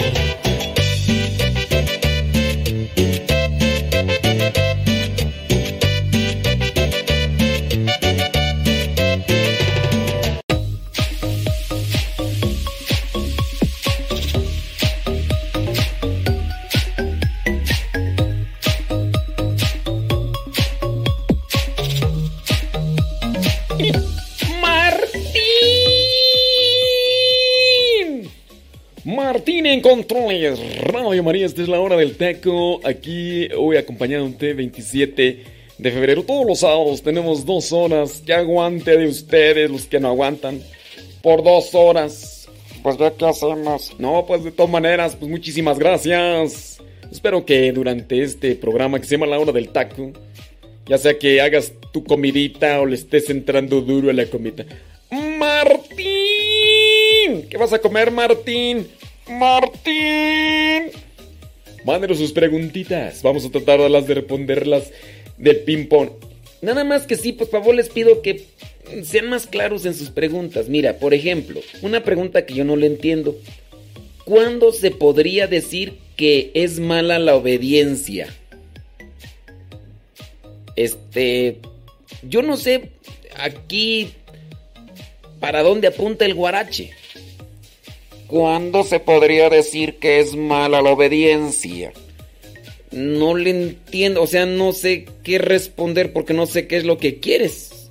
Escuchar, si tú me dijeras, es malo obedecer en estas ocasiones, bli, bli, bli, bli, bli, bli, bli, ah, en una cuestión en concreto, pero no, no le entiendo. ¿Cuándo se podría decir que es mala la obediencia? No sé, o sea, no, no le agarro. Va, Vamos a ver, vamos a ver una pregunta, pregunta. Padre, ¿me podría decir si hago mal al rezar el rosario contando con mis dedos el Ave María? Es que luego voy caminando a mi trabajo y no llevo rosario. Yo lo traigo siempre en la bolsa de mi pantalón. Yo lo llevo siempre en la bolsa de mi pantalón. Eh, pero tu pregunta es... ¿Hago mal en rezar el rosario con mis dedos? No, no haces mal. Pero darías testimonio si eh, procuraras traerlo siempre contigo y que de camino lo vayas rezando para dar testimonio. Entonces, ¿sí? Ándele pues, no hace mal, pero daría más testimonio. Dice la persona que pregunta la pregunta que no le entiendo. O sea, siempre debemos obedecer a todo. Sabemos que son cosas malas. Miren, ahí entra una cuestión de sentido común. Ahí ya entra una cuestión de sentido común. Eh, y eso tiene que trabajarlo cada quien.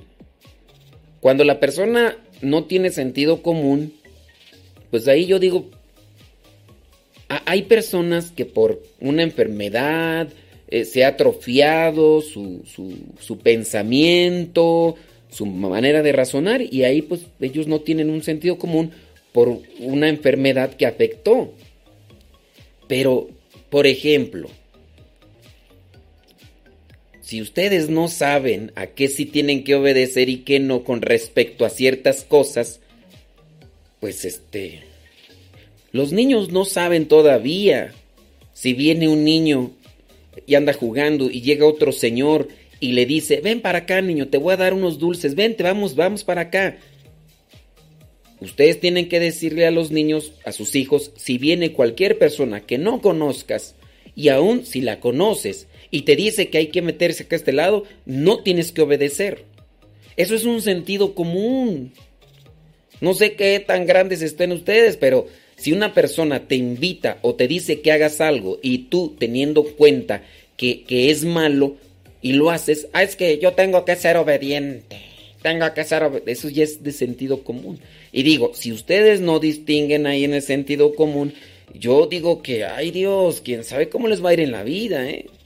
Porque a menos de que tengan una enfermedad, a menos de que tengan una enfermedad y no distingan entre azul y buenas noches, ahí sí ya. Claro. Dice esta pregunta. mm, Disculpe, para las indulgencias plenarias, yo puedo pedir por personas que están vivas de la tercera edad. La respuesta es no. En las eh, Recuerden que durante toda la cuaresma la iglesia nos ofrece indulgencia plenaria, rezando el Via Crucis, rezando el rosario, eh, leyendo y reflexionando la palabra de Dios. La iglesia nos ofrece indulgencia plenaria, pero no se puede ofrecer por personas vivas, aún aunque estén enfermas. Si ah, estén enfermas o, sea un niño que acaba de recién nacer, no, no se puede. Solamente la indulgencia plenaria es para la persona en sí o en su caso para un difunto. Eso de que están enfermas o que o están ya inconscientes o que ya no saben ni quién son, no se puede. Solamente es por uno y por el, los difuntos. Una pregunta. Dime. Eh, ¿Quién fue el primer apóstol de Jesús? Porque yo decía que fue Pedro, pero alguien me dijo que fue Andrés. De hecho, son los primeros cuatro apóstoles. Si tú quieres así saber a ciencia cierta quién fue el primero de todos, mmm, puede ser Juan o puede ser Andrés, porque ellos son los dos primeros que son llamados por Jesús. Pero así como que tú digas, o Juan Andrés, no, porque acuérdate que Juan y Andrés eran discípulos de Juan el Bautista. De hecho, ellos conocieron a Jesús cuando Juan el Bautista les dijo, he ahí el Cordero de Dios. Pero es Juan o Andrés. Si ya tú me pides exactitud de que si es Andrés o Juan, ya no sé. Déjame ver otra pregunta. Durante la Eucaristía, al consagrar la hostia, el sacerdote dice, tomó el pan, lo partió y lo dio a sus discípulos. Sin embargo, la hostia es representación de Cristo. No, no es representación de Cristo. La hostia consagrada ya es Cristo, no es una representación. La hostia representación del pan en ningún momento es partida. No, porque ahí solamente se están repitiendo las palabras de Cristo. Se están repitiendo las palabras de Cristo como oración consacratoria. El sacerdote no tiene en ese momento que hacer lo que está diciendo Cristo. Nosotros repetimos la oración. Algunos sacerdotes lamentablemente no entienden eso y algunos sí lo hacen. Cuando están haciendo la oración consacratoria en esta parte que tú mencionas donde dice, tomó el pan, lo partió y lo dio a sus discípulos diciendo, esa es la oración. Y uno tiene que decirla, mas no hacerla como va describiendo la oración y no es la hostia representación del pan, sino en este caso es Cristo ya, en el momento de la, de la epíclesis. Dice, el cuerpo y la sangre me guarden para la vida eterna. Sí, entonces ahí está la respuesta. E, es la oración. Uno tiene que hacer la oración, todo lo que es la oración consacratoria, todo lo que abarca, lo que se le llama epíclesis y ya después vendrá el momento en el que se hace la partición de la hostia consagrada. En este caso, nuestro Señor Jesucristo presente vivo y real en la Santa Eucaristía. Ok, ok. ¿Qué dice tú?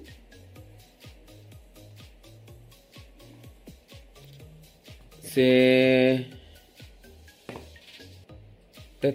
Sí. Sí, es que acá me están acá comentando esta cuestión de la obediencia. Miren, ahí ustedes deben de trabajar el sentido común de verdad. Distinguir entre lo que es lo bueno y lo malo. Porque si ustedes no tienen criterio todavía para discernir en lo que se tiene que obedecer y lo que no, este, ahí, hay un problema ahí en cuestión de, apreciación de, de, la realidad y, y nosotros tenemos que trabajar en eso. Sí, Ándele pues, bueno, ahorita voy a checar las preguntas, es que tengo que acá revisarlas porque llegan saludos, peticiones de oración y demás y todo. Martín. A vivir, volveré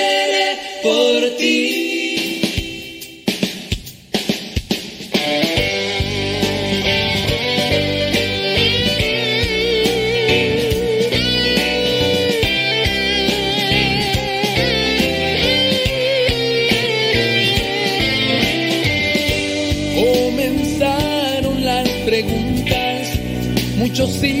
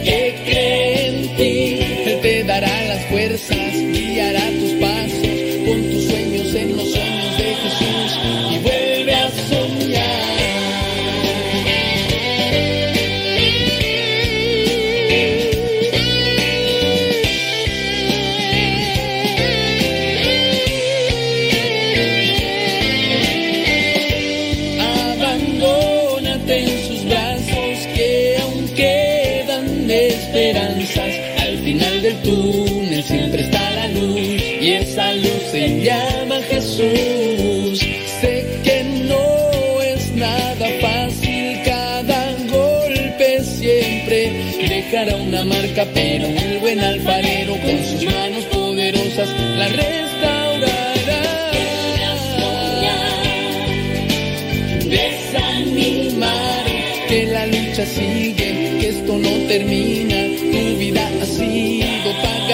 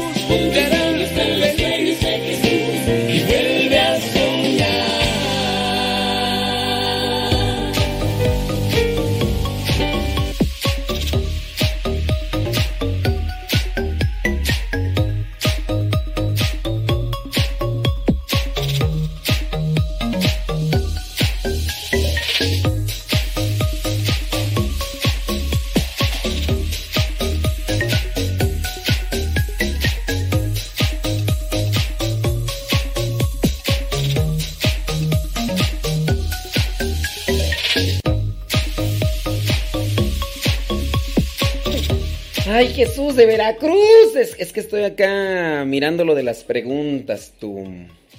A ver, ahí va. Nomás sean pacientes, sean pacientes, porque hay algunas preguntas pues, que igual tengo que nada más aquí acomodar. Mm, mi pregunta es si ofrezco una indulgencia por un difunto, ¿quiere decir que con eso ya salió del purgatorio? Pues la indulgencia, si es plenaria, sí, si es parcial, no. Pero la iglesia ofrece como forma de salvación la indulgencia plenaria. Nosotros debemos de tener confianza que lo que nos presenta la iglesia como vía de salvación, si es que, si es que el alma está en el purgatorio. Y ustedes van a decir, ¿y cómo voy a saber si está en el purgatorio? Pues tú hazlo de todas maneras. Tú haz, la- haz todo lo que se te pide para la indulgencia. Si está en el purgatorio, qué bien. Si no, pues, te beneficia a ti. Te, te ayuda a ti. Eh, y sí, eh, digamos que es garantía y esperanza que nos ofrece la iglesia que con la indulgencia el alma de un fiel difunto salga del purgatorio. Dice... ¿Qué, hay, ¿Qué hay de diferencia entre el ramadán y la cuaresma? Porque en ramadán también se ayuna, pero los musulmanes se ayunan de verdad. Bueno, no sé a qué le llames ayunan de verdad. Creo que la iglesia presenta el ayuno. Tú y yo determinamos si ayunamos de verdad o no. Cuando uno tiene claro qué es el ayuno, uno le cambia de términos. Hay gente que dice que ayunar mejor de palabras y eso no es ayunar de palabras. La palabra incluso etimológicamente dice abstenerse de alimento. Abstenerse de alimento. Ayunar. Y tú dices que ellos sí ayunan de verdad, entonces quiere decir que los católicos no ayudan de verdad. Eso tiene que analizarlo cada quien personalmente. Si yo, por ejemplo, no como nada, yo estoy ayunando de verdad o, o ustedes a qué le llaman ayuno. Etimológicamente dice, ayuno es no consumir alimento, solamente bebida. Ahora, si los, eh, en este caso, los musulmanes, si tú relacionas Ramadán con Cuaresma solamente por el ayuno, pues déjame decirte que incluso antes de nuestro Señor Jesucristo, ya el ayuno ya era una práctica religiosa. El ayuno es una práctica religiosa, a lo mejor universal, pero también es una práctica que se busca como una forma de purificación del organismo, una cuestión también de salud. Entonces, no es relacionar Ramadán con, con Cuaresma. Ramadán, la verdad, yo no sé cuánto tiempo tarda, eh, en qué términos se realiza. Yo, la verdad, no sé. Pues es de los musulmanes, yo digo, no soy musulmán. A lo mejor me va a decir, ay, pues. Qué ignorante, deberías de instruirte más para que no andes echando tantas burradas. Sí, eh, he leído, pero mi memoria de teflón, la verdad, no me abarca para tanto. Y ya lo leí una, en alguna ocasión el Ramadán, pero no me acuerdo así, a ciencia cierta. Pero no, no hay que relacionarlo por, con, o con, por el, lo del ayuno solamente. El ayuno lo practican los tibetanos, los budistas y los hindús y, y hay mucha gente que practica el ayuno y eso no tiene que ver mm, en, realidad con lo que es la cuaresma. Y y sí, yo conozco católicos que sí ayunan de forma radical porque solamente pura agua. Yo conozco. A lo mejor tú no conoces, pero yo sí conozco. Muy bien, déjame ver aquí qué más tú. Mm, déjame ver acá las de las preguntas. Es que me están llegando preguntas, pero en lo que las estoy leyendo y todo eso. Déjame poner una rolita. Es que hay muchos saludos por acá y bli. Bueno, déjame buscar acá más preguntas y ahorita decirles.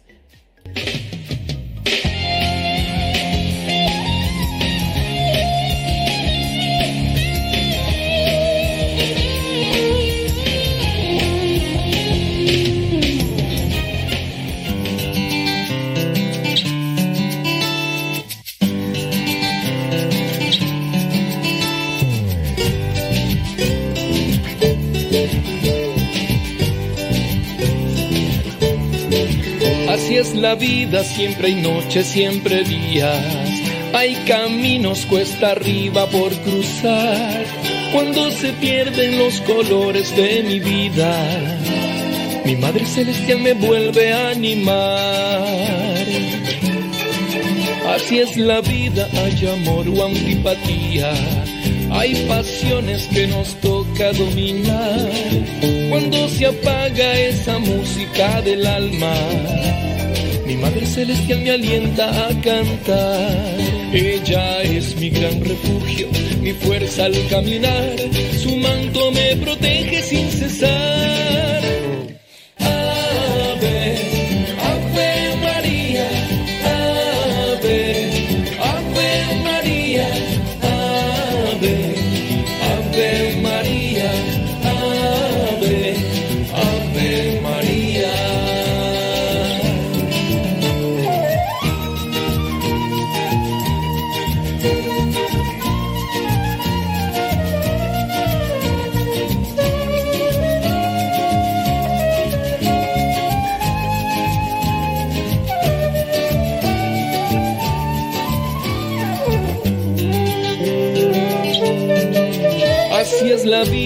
Soledad o compañía.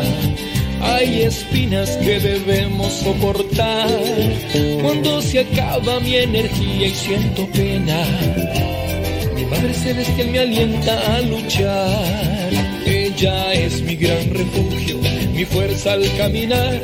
Su manto me protege sin cesar. Ay, Jesús, ya me llegaron más preguntas. Déjame ver acá. Dice. Un padre dijo que las indulgencias que uno ofrece por un difunto, puede ser que Dios las aplique a otra alma que está más necesitada y no necesariamente a la persona por quien la ofrecimos. Pues mira, yo no sé si este padre que te dijo eso es secretario del Espíritu Santo o, o él es el portavoz de la Santísima Trinidad, pero la iglesia, hablando desde la lo que es la doctrina, no dice eso.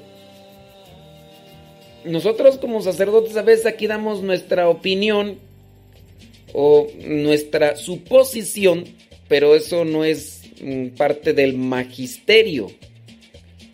Uno también debe tener cuidado porque, por ejemplo, si tú dices que un sacerdote dijo esto, bueno, está bien, lo dijo el sacerdote, pero ¿en qué se basa para decir eso? ¿De dónde lo tomó o qué rollo? Eh, entonces, pues, pues no sé. Mira, no sé ni quién sea el sacerdote. Y aunque lo haya dicho un obispo como tal, debe tener un fundamento doctrinal o del magisterio. No nada más es porque lo supone y ya. ¿no? Otra pregunta. ¿Qué son las vísperas? ¿Cuándo se deben de rezar?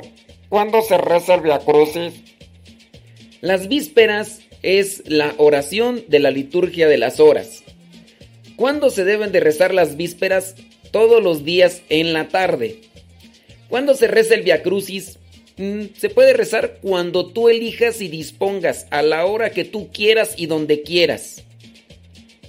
El Via Crucis no es una oración propia de la Cuaresma ni del Viernes Santo. Es una oración, es dentro de las oraciones llamadas piadosas, de las devociones piadosas como el rosario, la coronilla, el Via Crucis, cuando tú quieras y como tú quieras, donde tú quieras y con quien tú quieras.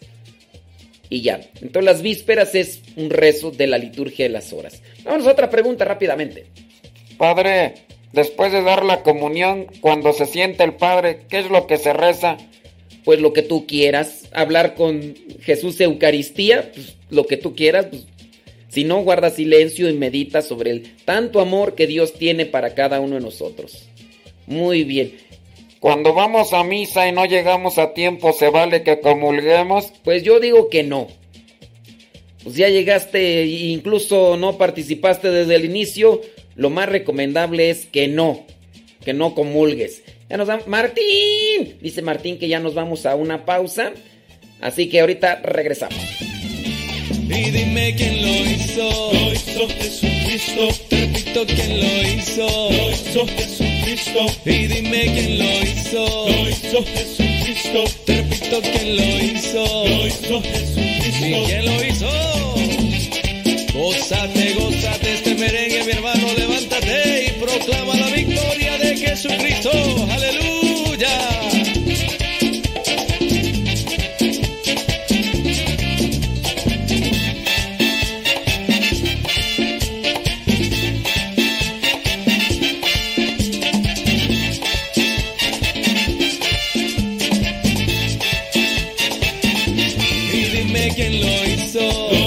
Jesucristo. Te repito quién lo hizo. Lo hizo Jesucristo. Él sana a los enfermos, echa fuera demonios, resucita a los muertos. Se llama Jesucristo y dime quién lo hizo. Lo hizo Jesucristo. Y dime quién lo hizo. Lo hizo Jesucristo. Te repito quién lo hizo. Lo hizo Jesucristo.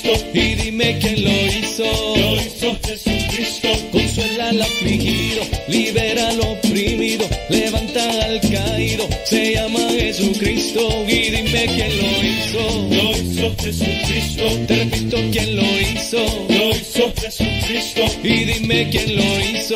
Lo hizo Jesucristo. No te escucho quién lo hizo. Lo hizo Jesucristo. Y dime quién lo hizo. Lo hizo Jesucristo. Pero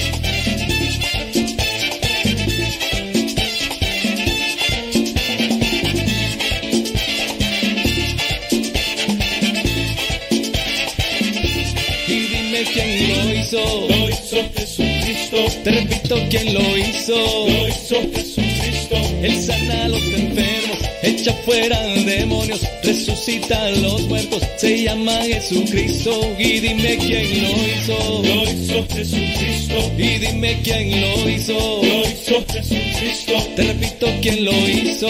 Lo hizo Jesucristo. Pero dime quién lo hizo. Lo hizo afligido, libera al oprimido, levanta al caído. Se llama Jesucristo y dime quién lo hizo. Lo hizo Jesucristo. Te repito quién lo hizo. Lo hizo Jesucristo. Ven y dime quién lo hizo. Lo hizo Jesucristo. Y dime quién lo hizo. Lo hizo Jesucristo. Y dime quién lo hizo. Lo hizo Jesucristo. Pero dime quién lo hizo. Lo hizo Jesucristo. No te Jesucristo. Pero dime quién lo hizo.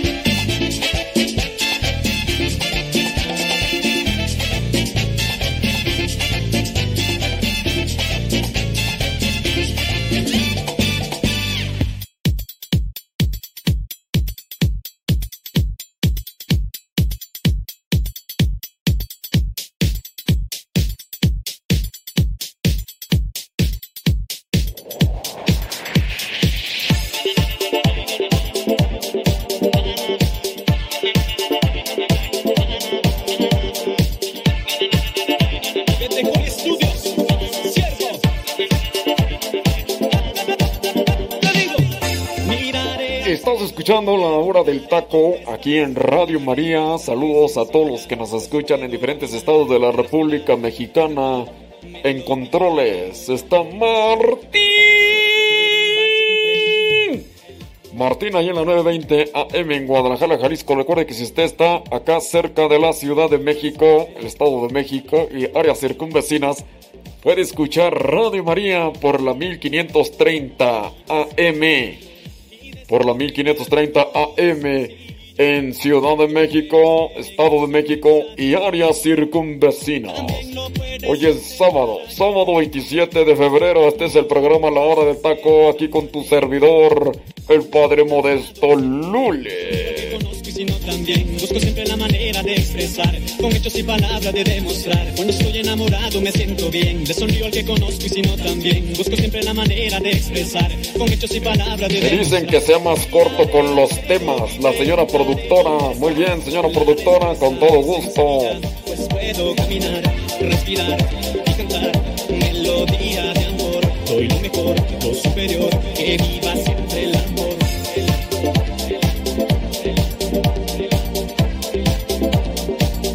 viva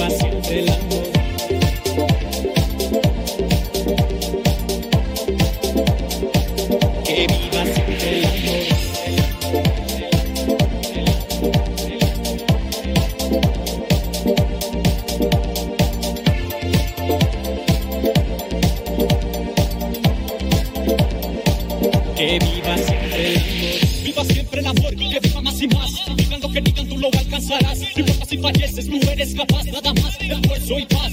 Viva siempre el amor que viva más y más. Digan lo que digan tú lo alcanzarás. No importa si falleces tú eres capaz nada más. Esfuerzo y paz. Cuando estoy enamorado me siento bien. Le sonrío al que conozco y si no también. Busco siempre la manera de expresar. Con hechos y palabras de demostrar. Y descubrir del amor es sencillo. Lo puedes ver en la sonrisa de un niño. También lo puedes observar allá afuera.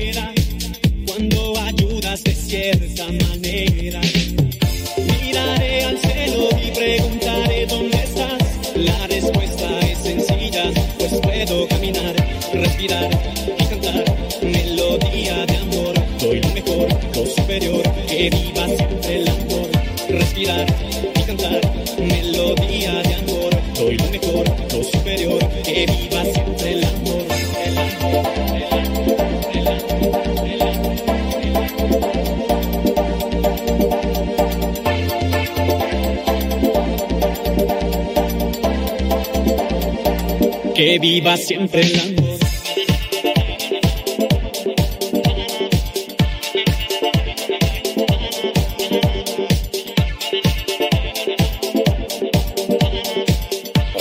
Vámonos con preguntas.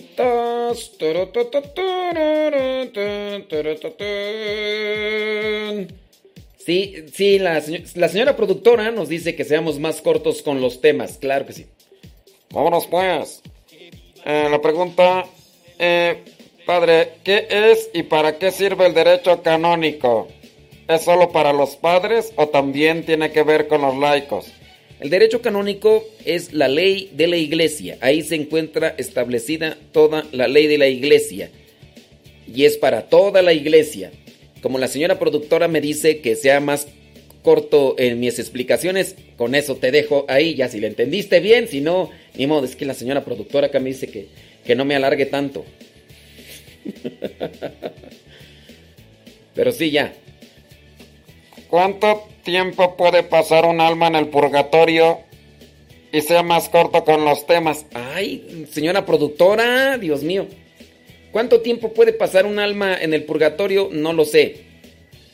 Nadie lo sabe. Solamente Dios. Y como usted me dice que sea más corto con los temas, ya no le explico más para que se le quite.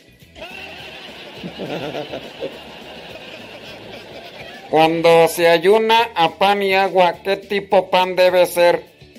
Pues no hay una especificación como tal. Tienes que comprar de este pan. No, no existe. Solamente cuídate pues que puede ser un pan eh, sin azúcar, sin cosas que podrían eh, endulzar el paladar. Un, pan y además un trozo pequeño, ¿verdad? Como la señora productora, ¿verdad? Acá quiere que el tema corto, ya no, ya no hablo más de eso. Entonces ya. Vamos a otra pregunta.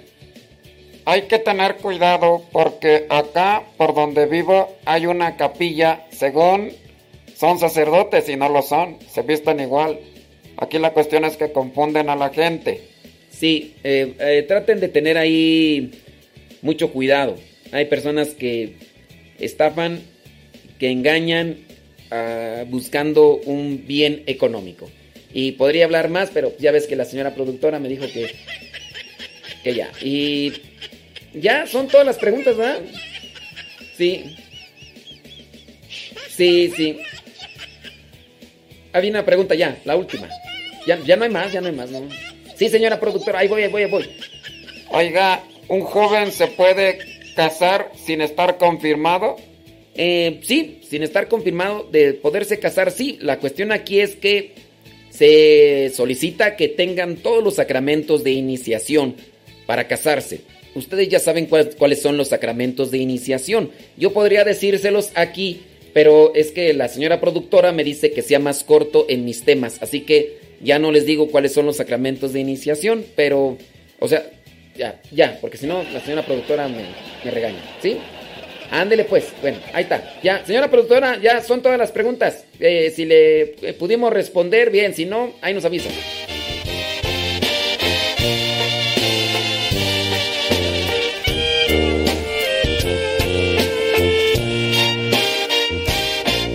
Han pasado siete días, nueve horas y cinco minutos. Ya cuento los segundos que me faltan por volverte a ver. Ya no puedo más, muero de ansias por estar contigo.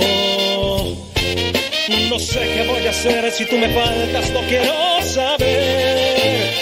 Yo quiero estar contigo porque tú me haces sentirme vivo. Cuando todo se pone difícil, cuando las cosas no van tan bien.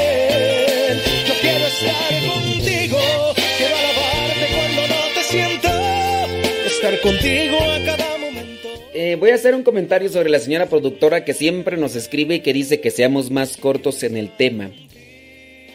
Puede ser que para la señora productora mm, se le haga mucho rollo porque conoce mucho y a lo mejor cuando yo estoy ya dando una respuesta dice, ya, ya, ya sé lo que vas a decir, ya, ya, ya. Y no quiere que me extienda. Aquí el problema es que es una estación de radio y no podemos saber quién nos está escuchando. Y a lo mejor, habrá personas que no saben, por ejemplo, sobre el sacramento de la confirmación o más o no entienden el purgatorio. Yo por eso trato de cuando doy una respuesta eh, tratar de ampliar y ser más objetivo en este tema. Pero pues bueno, la señora productora casi todos los sábados me escribe y me dice que sea más corto y concreto en los temas.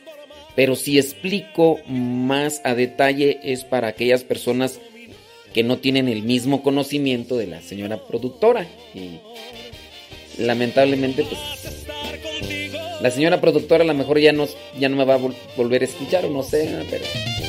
Por eso es que yo me extiendo un poquito para los que no tienen conocimiento conozcan. Y los que lo tienen solamente lo reafirmen. Y si tienen más que yo, pues que me digan en qué me equivoco. Y corregimos, corregimos, ¿verdad? Señora productora. Yo quiero estar contigo, quiero alabarte cuando no te siento, estar contigo a cada momento, cuando el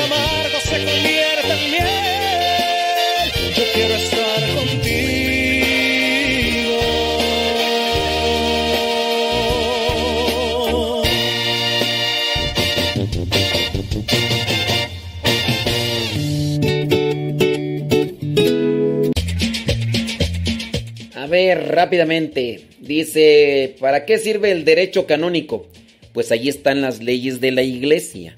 Una ley para qué sirve?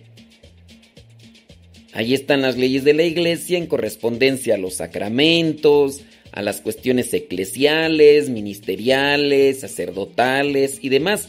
Cuando nosotros tenemos alguna cuestión de duda, vamos al derecho canónico para ver qué es lo que dice la ley de la iglesia y dónde está en el derecho canónico.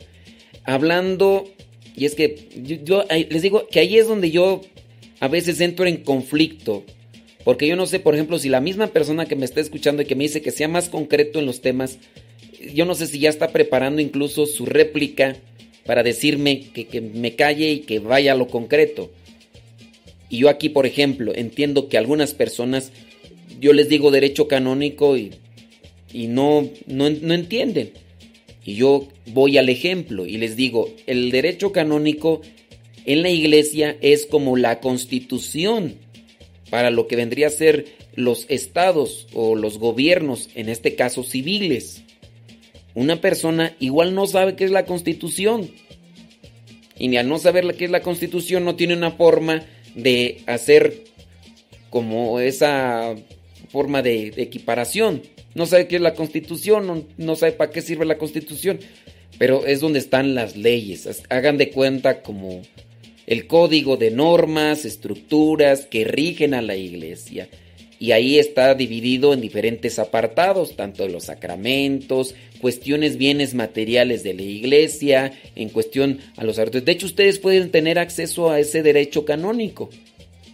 Cuando un sacerdote está haciendo algo indebido, uno va al derecho canónico. ¿Qué dice el derecho canónico en relación con esta acción? ¿Se puede o no se puede? Ya sea moral o ya sea sacramentalmente. Y allí yo ya me estoy extendiendo en lo de ampliar con el consejo o con el ejemplo para los que no pues es que hay gente que no sabe ni no no tuvieron mucho estudio o no han leído mucho y pero sí, pues es que no yo yo por ese lado me siento cohibido porque no sé para dónde hacerme. Yo siempre que he estado en la radio he tratado de, de amplificar el conocimiento de los que no lo tienen, porque yo estaba así, yo estudié hasta los 22 años, yo solamente tenía la primaria, la secundaria la hice en tres días y no porque sea muy inteligente, la hice en sistema abierto, pero no aprendí nada. Fui a un sistema abierto, ya tenía 22 años. Me dijeron, a ver, vamos a hacer un examen de esos generales y no aprendí nada. Lo poquitito que yo sé, la preparatoria también la hice en un sistema abierto. Yo estoy bien ignorante en muchos temas. Y yo soy de los que me tienen que explicar a mí con palitos y bolitas y ejemplos, con peras y manzanas. Y hay gente que, que no, o sea, yo sé, entiendo que tuvieron más estudio y todo, y, y, y pues por eso mi programa no, no lo prefieren, porque yo soy de los que me extiendo mucho en una explicación, pero yo me extiendo mucho porque son cosas que yo desconocía y pues está medio difícil, ¿verdad? Eh, entonces, eh, ¿para qué sirve? Son las leyes de la iglesia. Vamos a hablar sobre unos terrenos de la iglesia, abadías, seminarios, ahí está en el derecho canónico. Vamos a hablar sobre cargos, los cargos que ocupa un sacerdote, un obispo o el papa o un diácono, ahí están en el derecho canónico. Las leyes eh, sobre la cuestión de los laicos, eh, qué le corresponde y qué no le corresponde a un laico, qué puede hacer o no puede hacer. Un laico puede, eh, por ejemplo, proclamar el evangelio, puede o no puede. En el derecho canónico está. Ustedes pueden buscarlo. Ya si ustedes quieren ahí. Muy bien. Mm, déjame ver. ¿Qué significa mea culpa? Culpa mía. Es mi culpa. Mea, mi. Culpa. Eh, déjame ver. Que quién pregunta tantas bueno, es que aquí ya, ya empezaron con otros comentarios que no. Déjenme poner una rola y ahorita veo la de las preguntas porque aquí ya me, me pierdo entre, entre muchas cosas más. Entre muchas cosas más que, que sí, que no y que todo. Y para no estar así brincando, mejor aparto las preguntas a las que, las que les entiendo y que me las ponen bien y ya las mejor las voy a responder.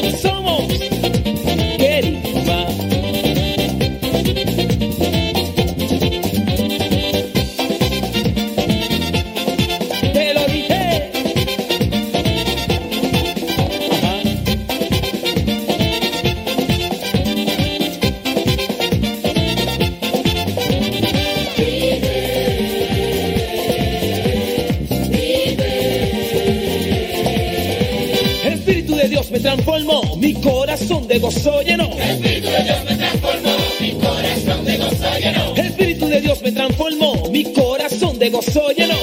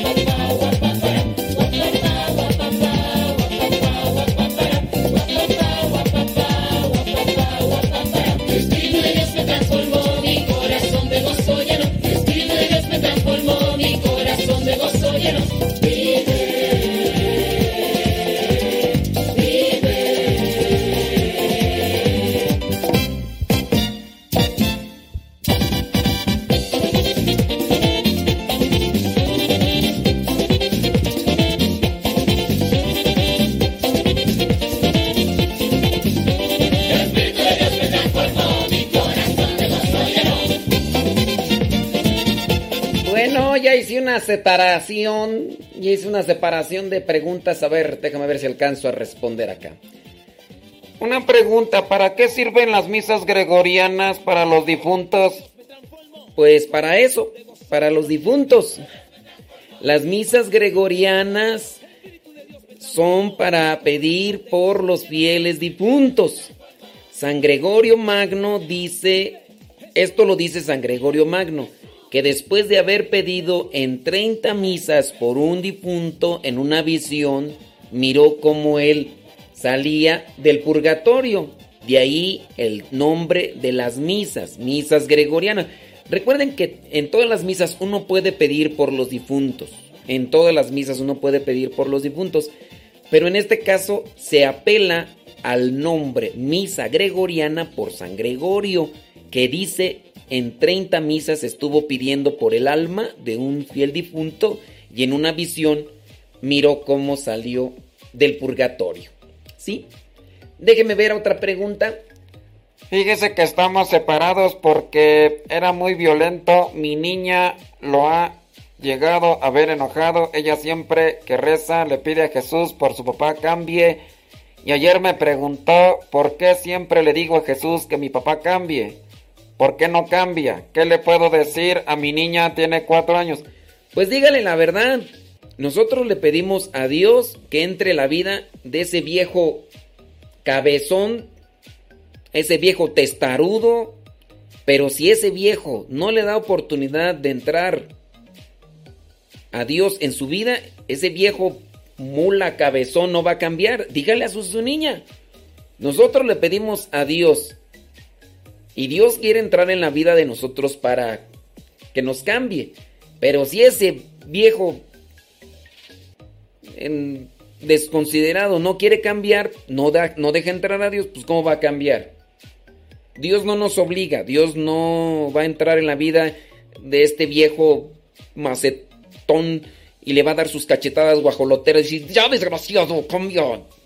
Y la palabra desgraciado significa que no tiene gracia, por eso la persona se porta mal. ¿Sí? Ándele pues. Vámonos a otra pregunta. Oh, por la respuesta de los cantos de perdón, la pregunta fue porque en el mes de diciembre le pregunté en qué parte de la celebración se podía hacer el canto navideño y usted dijo que se podía hacer al final. Sí, la cuestión está en los cantos que vendrían a ser los villancicos. Los villancicos tienen otra tonalidad dentro de la música litúrgica. Entonces podría, en el caso de los villancicos, solamente en el caso... Miren, ustedes, si están en el coro, dedíquense a estudiar un poquito más sobre la estructura litúrgica y vean qué cantos y se pueden hacer el cambio. Solamente en el canto de salida pueden ser cantos a María, cantos vocacionales, cantos juveniles o en su caso cantos de villancicos. Eso es algo que se estudia dentro de la liturgia con relación a la Santa Misa. La estructura sí lo presenta. No porque haya yo dicho villancicos, se pueden cantar al final en la misa en diciembre, ya puedo poner cantos de lo que sea, como en este caso del perdón, porque está relacionado con la cuaresma. Ahí no aplica. Cantos a María, cantos vocacionales, cantos juveniles, cantos de salida. Eh, de despedida, de vayamos, salgamos, eh, compartamos. Entonces sí, traten de eh, meterse un poquito más a esto del estudio de la liturgia en la Santa Misa, ustedes que están en el coro, ¿sí? ¿Cómo se llaman las oraciones que ponen a las 6 de la mañana en Radio María? No sé, fíjate, no estoy en la programación de Radio María, no sé qué oraciones sean. Y si hay diferentes rosarios, uno para los misterios, para el Espíritu Santo y el Ave María. Mira, uno es el rosario. Uno solo es el rosario. Las intenciones son diferentes. Se dice del Espíritu Santo porque le meten elementos o algunas oraciones del Espíritu Santo. Pero uno es el rosario. Que ya quieran decirle que rosario de no sé qué, no sé cuánto, es porque le agregan otras cosas. Acuérdense que la palabra de rosario implica las Aves Marías y los Padres Nuestros. Y en este caso también la letanía. Si ya le meten oraciones que del Espíritu Santo, pues le van a decir del Espíritu Santo, lo que sea. Pero no es que sean oraciones del Espíritu Santo o rosarios del Espíritu Santo. Es un rosario en el cual incluyen incluso hasta el rosario de quién sabe qué tantas cosas más que no son contrarias a la fe porque son devociones. Pueden darse cambios, pueden darse algunos cambios. También hay que checar qué tipo de cambios, ¿no? Déjame ver aquí. Una pregunta, después de consagrada la hostia, ¿cuánto tiempo permanece nuestro Señor en ella? ¿Hasta que se descompone? Eh, en este caso es hasta que ya la, la hostia como material, eh, hablando de, del elemento físico, ya no está. Eh, por ejemplo, la hostia consagrada la ponen en agua, esta se disuelve en el agua, ahí ya no hay presencia de Cristo, ya cuando se disuelve. Por eso es que algunos cuando encuentran una hostia consagrada, bueno, encuentran una hostia en la capilla, no saben si es consagrada o no, igual no la quieren comulgar. A los sacerdotes lo que tenemos es como referencia ponerla en el agua para que se disuelva y ya, ahí. Por eso uno debe tener cuidado cuando uno recibe la comunión. Cualquier partícula en cualquier, así pequeñita partícula, ahí va presente nuestro Señor Jesucristo vivo y real en la Santa Comunión. Y hasta que se disuelve. Eh, y ya. Creo que ya, ¿verdad? Sí, ya, ya, ya son totocho morocho. Listo, listo. Ya nos damos. Martín. Ya son todas las preguntas. Ah, no, ya llegaron más. Eh, dice, sí, le sugiero yo, es que le, ya, no, ya, nos vamos. Es que acaban de llegar más, más preguntas, pero Martín, ya nos vamos, Martín. Sí, lamentablemente están llegando hasta este momento y, y ya, ya no las alcanzamos a responder.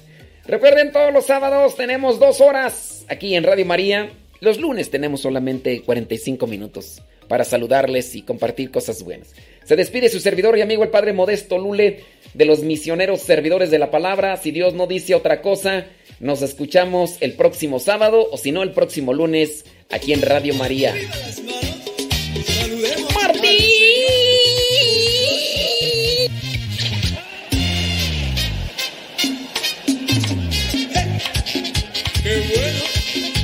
Saludarte, Señor! Hola, Jesús